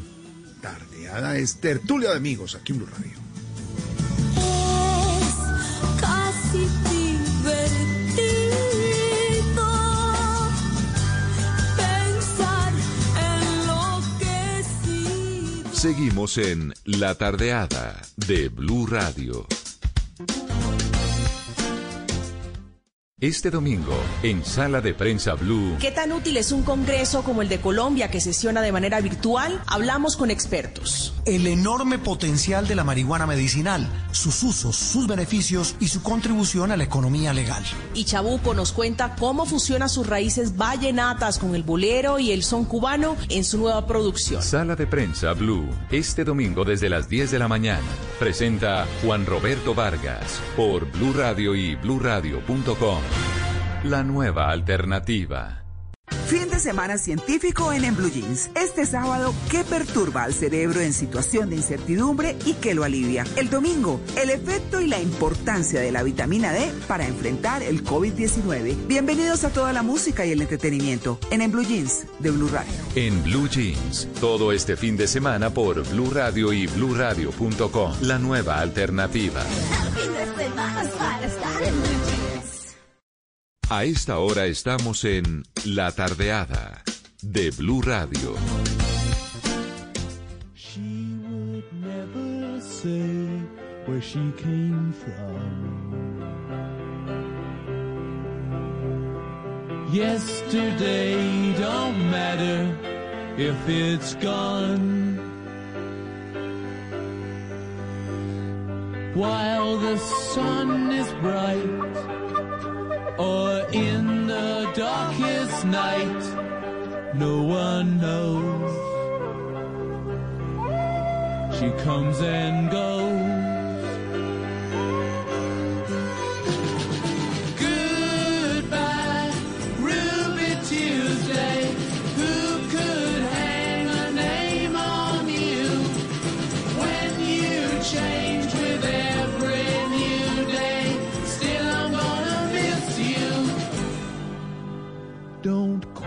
Question why she needs to be so free. She'll tell you it's the only way to be. 641 y cambio el tercio para hablar, don Dago, de una noticia esta semana que tiene que ver con el cine colombiano y no podemos pasar, eh, Paniagua, con uno de nuestros contertulios que tiene mucho que ver con esa noticia del cine en Colombia que hacía desde el siglo pasado no se daba. Y es que este, una película desde el siglo pasado, pues sí, ¿qué hacemos? Sí, pues sí, Desde ¿qué el siglo hacemos? pasado Sí. es así de claro. No está una película colombiana ahí en Cannes como está El olvido que seremos. Y si nuestro contertulio, señor eh, Constaín, mi Juana, eh, señor Paniagua, está al lado de nosotros, que es don Dago García, que es uno de los productores con Caracol Televisión, pues que me vamos a aprovechar. ¿Y por qué esta canción, Dago, con la película El olvido que seremos, el gran libro del maestro Héctor Abad Facionense? Yo tengo toda una, to- toda una historia con esa canción y la película, porque esta canción era la canción favorita de una hermana de Héctor Abad Solince, de una de las hijas del doctor Abad Gómez, que se llamaba Marta, que cantaba, y esta era su canción favorita, y ella murió de cáncer muy joven, siendo casi una quinceañera, y fue un golpe muy duro para la familia. Y cuando se escribió el guion, incluyeron, el, David Trueba, el guionista, incluyó la canción dentro, dentro del guion. Esa, el personaje lo hace mm, una, una actriz que se llama Camila Sea, que canta la canción porque ella también es cantante. Cuando empezamos a buscar los derechos de esa canción, nos costaba un ojo de la cara. Entonces yo varias veces me acerqué a Fernando Trueba a decirle, eh, eh, Fernando, mira, yo creo que pues eh, démonos la licencia poética y pongamos otra canción, compongamos una canción, compremos otra canción, en fin, traté por todos los medios de convencerlo de, que, para, para- para una sola secuencia no se justificaba gastar todo el dinero que teníamos que gastar porque esta es una canción de los Rolling Stone. Y, pero Fernando se mantenía, se mantenía. Yo en momentos pensaba, pero ¿por qué es tan terco? Me va a costar un billete esta canción. Bueno, finalmente dije, bueno, está bien, comprémosla y, y- pongámosla ahí. El día que vi la película y vi la secuencia con esa canción, dije, no, el equivocado era yo. Esa tenía que ser la canción. Y, está incluida en una versión muy, muy, muy bonita que, que nos ayudó a, a- a- a producir y a darle la forma definitiva eh, Miguel de Narváez. Miki de Narváez. Y, y- y- y de verdad es una, una- una- una versión muy, muy bonita y, y que en el momento de la película es súper conmovedora. Pues, y va a eh, pasar como con tantas cosas de la música del cine y es que va a ser la- una, una canción que la gente recordará esa película con esa canción y probablemente para generaciones que no la tengan presente van a pensar que la, la canción nació ahí, pero, pero porque le cae muy bien y, y es como esos momentos en que el cine y la música se encuentran de, de una manera muy mágica y muy impresionante para sumar. Y, y eso le pasa a esa canción y, le, y así será, ¿no? Esa será la Mm. banda sonora de esa película que además tiene una, una banda sonora no solo con esa canción, sino con un compositor maravilloso polaco de cuyo nombre no me acuerdo. Sí, es- Dago, que sí, se acordará, Pies- pero que es eh, un- Priesner, es, es Priesner, es, es el polaco Priesner que hizo la música de, de- de la trilogía de Kieslowski, hizo una, la música de una película de Mali que ganó Palma de Oro en el 2011 y además él, él- él- no sé si este, este dato lo, lo- lo conoce Constaín, pero este, este polaco colaboró en un disco de Gilmour. En- no, no- no recuerdo qué disco, pero dentro de sus créditos está que, que- que colaboró con, con, con un disco de David Gilmour. Life in Gdansk. Ujú. Sí, es Cuando muy yo- bonita la- toda la banda sonora de la, de la, de la película, pero, pero esta canción definitivamente es increíble el efecto que tiene eh, en, en toda la historia. Cuando hablo del siglo pasado, Paniagua, es que hace 22 años una película colombiana no estaba en la selección oficial del Festival de Cine Francés de Cannes. Entonces, 22 años es el siglo pasado. Eh, La de rosas fue la última, ¿no? Por eso. Sí, la. Víctor Gaviria es el único, Víctor Gaviria es el único director latinoamericano que ha estado dos veces en selección oficial de Cannes. Él estuvo en el 90 con Rodrigo D, D. y en el 98 y en el, y en- y en el 98 con La vendedora de rosas. Dos estupendas películas y, y Víctor tiene como ese ese crédito de haber sido el único director latinoamericano dos veces en la en la selección oficial de Cannes. Ahora, si uno tiene la tareada a Dago, Juana y a Constaín y a- también a Juana, señor Paniagua, pues uno tiene que mm, le explique en términos sencillos, directos y para los que vamos a ir al autocine de Unicentro, que es la única Sí, opción señor. en los Sí, próximos señor. días, eh, y vamos a cine, eh, compramos la boletica y entramos, eso es lo que somos nosotros en cine, a decirle a Dago qué quiere decir que en la edición 73 del Festival de Cine de Cannes esté en la uno, sí. selección oficial la película del olvido que seremos, Dago.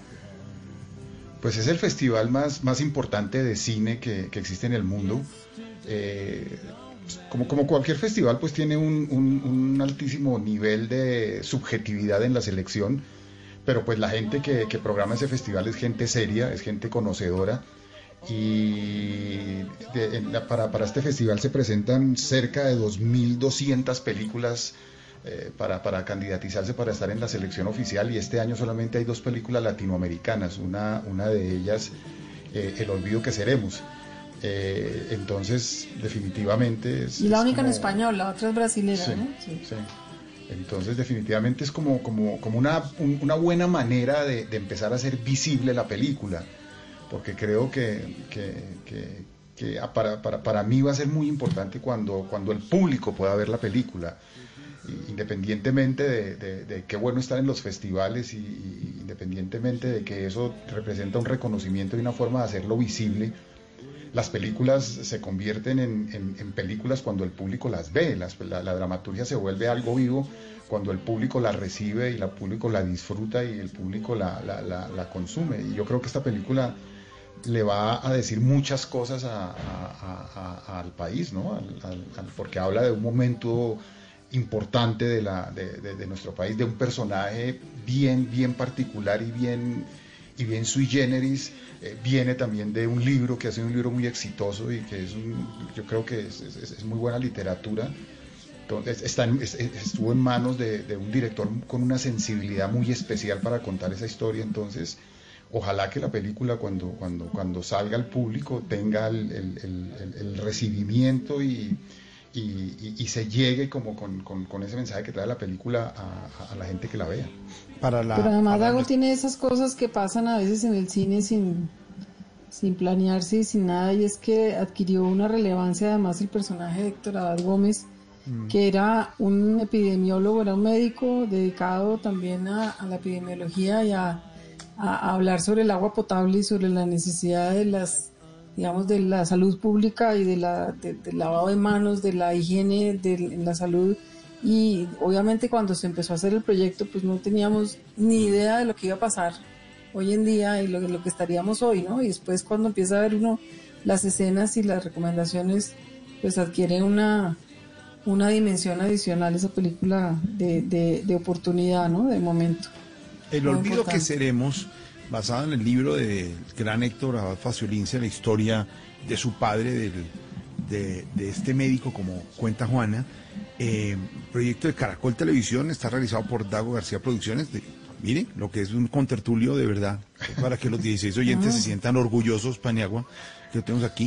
Juana en. Caracol Televisión, está dirigido por Fernando Trova, que al comienzo decía, el maestro, no, yo no me le meto a eso, porque eso- ese libro no puede llevar al, una historia de esas, y entre Dago y eh, nuestro jefe Gonzalo Córdoba eh, y el propio. Héctor Abad eh, le hicieron la encerrona para que, para que esto saliera un director de esa, de esa, de ese nivel, una película 100% colombiana, hecha en Medellín, Bogotá, Milán, Madrid. Héctor Abad cuenta se fue de Colombia, él estaba afuera, le tocó regresar por una emergencia familiar y terminó Dago y Juana estando en algunas eh, eh, escenas, ¿no? Y presenciando la filmación de algunas escenas, ¿no?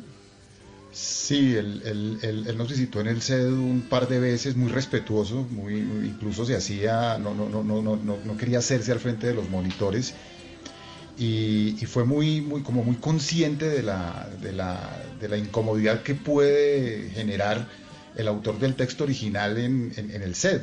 Generalmente, la- por ejemplo, la presencia de un guionista en el set siempre es una verdadera experiencia traumática ta- tan- tanto para el guionista como para el director y los actores. Ahí, ahí hay que como diferenciar un poco los espacios. Y un poco el, el temor que tenía, que tenía Fernando Trueba es el temor que tiene cualquier persona que hace una adaptación. Porque finalmente en, en las adaptaciones trasladar los personajes, la cronología de los hechos, las acciones, los escenarios es lo menos complicado.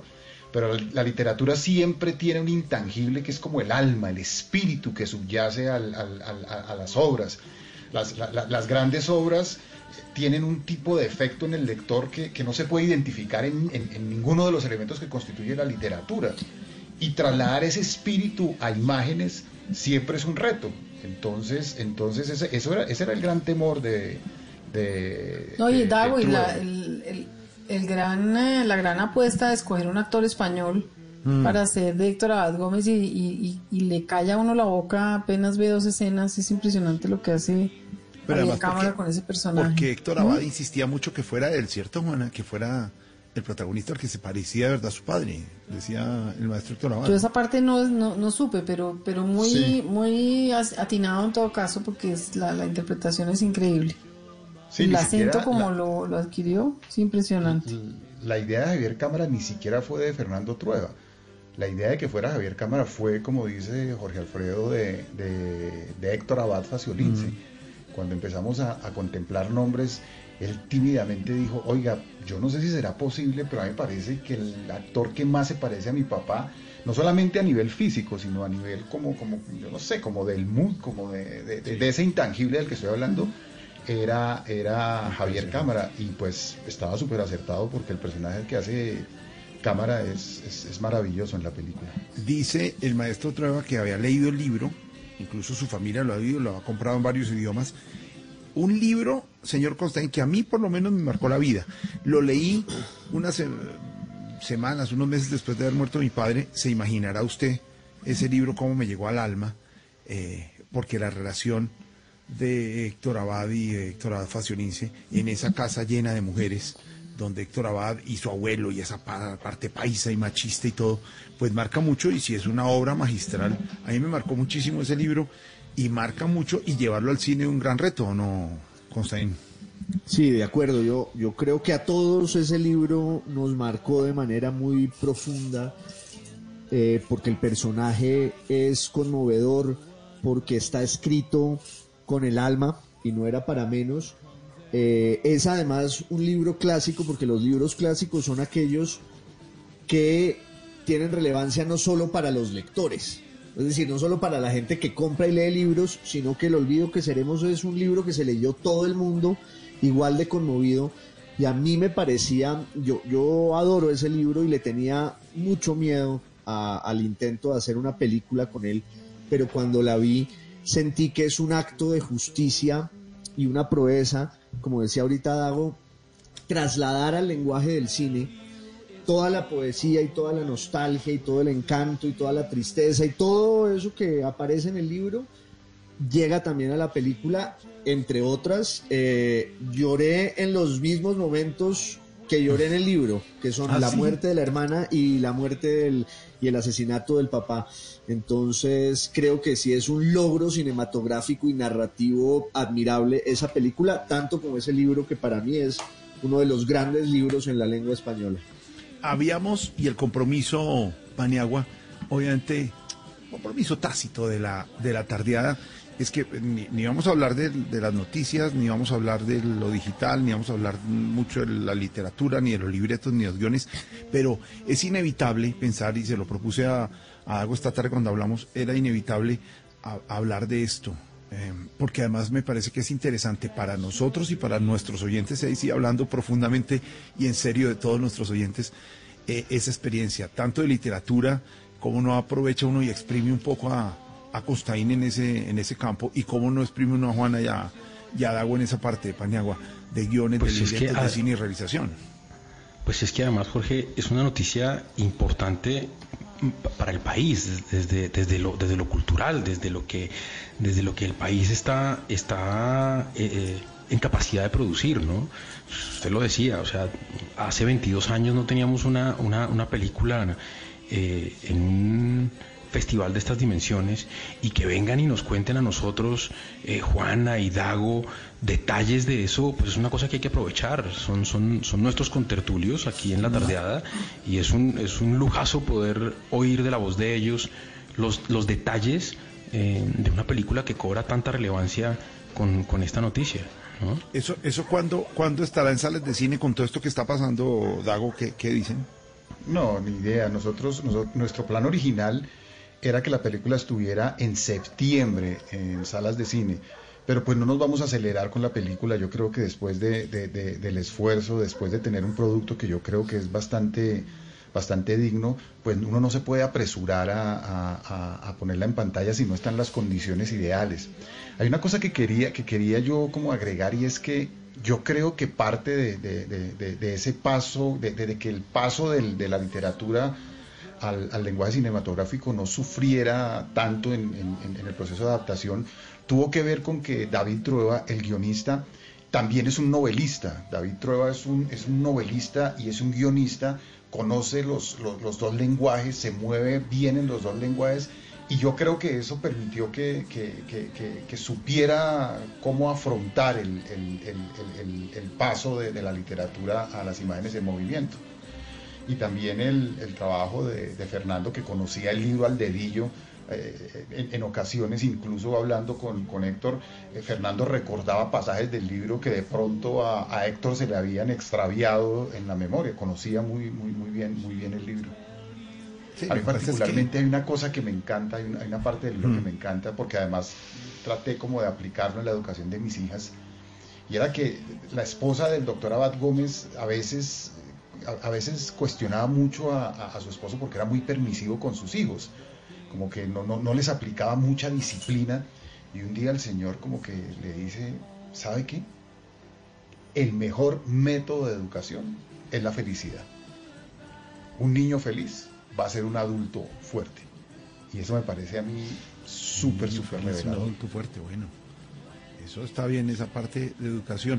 No, eh, preguntarle uno, Dago, o, o Constaín, si, eh, si es mejor, eh, eh, y, y va a ser pregunta recurrente para ustedes, eh, Juana, si es mejor el libro o la película, es como cuando le dicen a Dago que sí que prefiere hacer teatro, cine o televisión, o le preguntan uno si prefiere la radio o la televisión. Lo único que le dije a Dago, eh, compañeros, esta tarde que pudimos hablar, uno con Dago habla exactamente por teléfono 42 segundos, 43, 50, porque Máximo, sí. máximo 54 segundos, no, minuto 20. Le dije, lo único es que Dago descubrió que lo suyo no es ni el teatro, ni la televisión, ni el cine, lo suyo es la radio, ¿sí o no, genio? Se lo dije. Sí, definitivamente, definitivamente. es la radio. Pero debe ser complicado, Costaín, escoger entre el libro y la película, ¿no? Sí, sobre todo cuando los dos son una obra de arte. Es que eso es lo difícil de hacer cine a partir de, una, de un libro así, pero si es una obra de arte, eh, también en su, en su género es muy difícil escoger entre ambos. Era Pero unos lo que yo creo es que la gente que le gusta tanto el libro, que tiene tantos fans, no mucho va a salir muy contento de la película. No, no, no sé, no creo que haya decepción ahí. Eso tiene mucho valor, me parece a mí. Unos minutos que nos tomamos aquí en la tardeada, en la tertulia, porque tenemos el orgullo, mi Juana, eh, mi genio Dago, mi Constaín, mi Paniagua y a todos, de decirles que esta película, El olvido que seremos, que anunciaremos aquí también en Blue Radio, cuando estará en las salas de cine, cuando nos volvamos a juntar y volvamos a brindar, está en la selección oficial del Festival de Cannes y fue una de las noticias importantes de la cultura esta semana y lo contamos con orgullo. Y uno de nuestros contertulios que ha descubierto la radio como su medio preferido y favorito es Dago García, que fue el realizador de la película, está con nosotros. Mañana a las 5 nos encontramos en la tardeada, mi Juana, para seguir hablando también de cine, de música, de lluvia y de lo que está pasando, mi Juana. Un abrazo. Señor Paniago, un abrazo. Nos encontramos mañana. Nos encontramos mañana, Jorge. Un poquito más abrigado porque la camiseta con este frío me le puede dar gripa. Sí, toca, Señor, meterle, toca meterle saco a esto. señor Costaín, un abrazo. Mañana nos encontramos 5 de la tarde, la tardeada Blue. Señor Don Dago García, un abrazo. Mañana nos encontramos otra vez de Ruana y con chaqueta de jean para aguantar la lluvia, la lluvia en la tardeada, señor. Ok, nos vemos mañana. Un abrazo. Siete en punto de la noche. Nos encontramos mañana a 5 de la tarde. Esto es la tardeada Blue y aquí los acompañamos.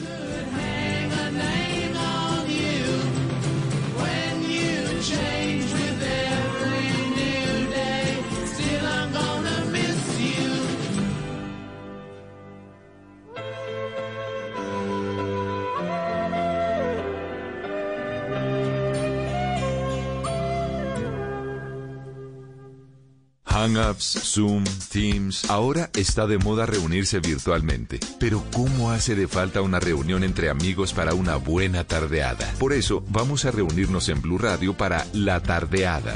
Una reunión para conversar, compartir y volvernos a encontrar. Reunámonos este sábado y domingo en Blue Radio para La Tardeada con Juana Uribe, Juan Esteban San Pedro, Juan Esteban Costaín, Hernando Paniagua, Dago García y Jorge Alfredo Vargas. 5 a 7 de la tarde, Blue Radio, la nueva alternativa.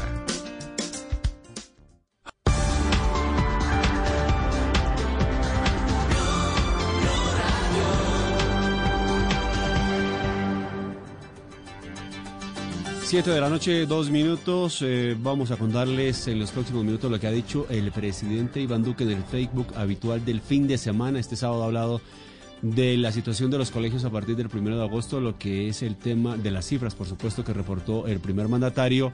Habló también del tema de ventiladores y la situación y ocupación de las unidades de cuidado intensivo en el país. Un resumen rápidamente que vamos a hacer con Estefanía Montaño.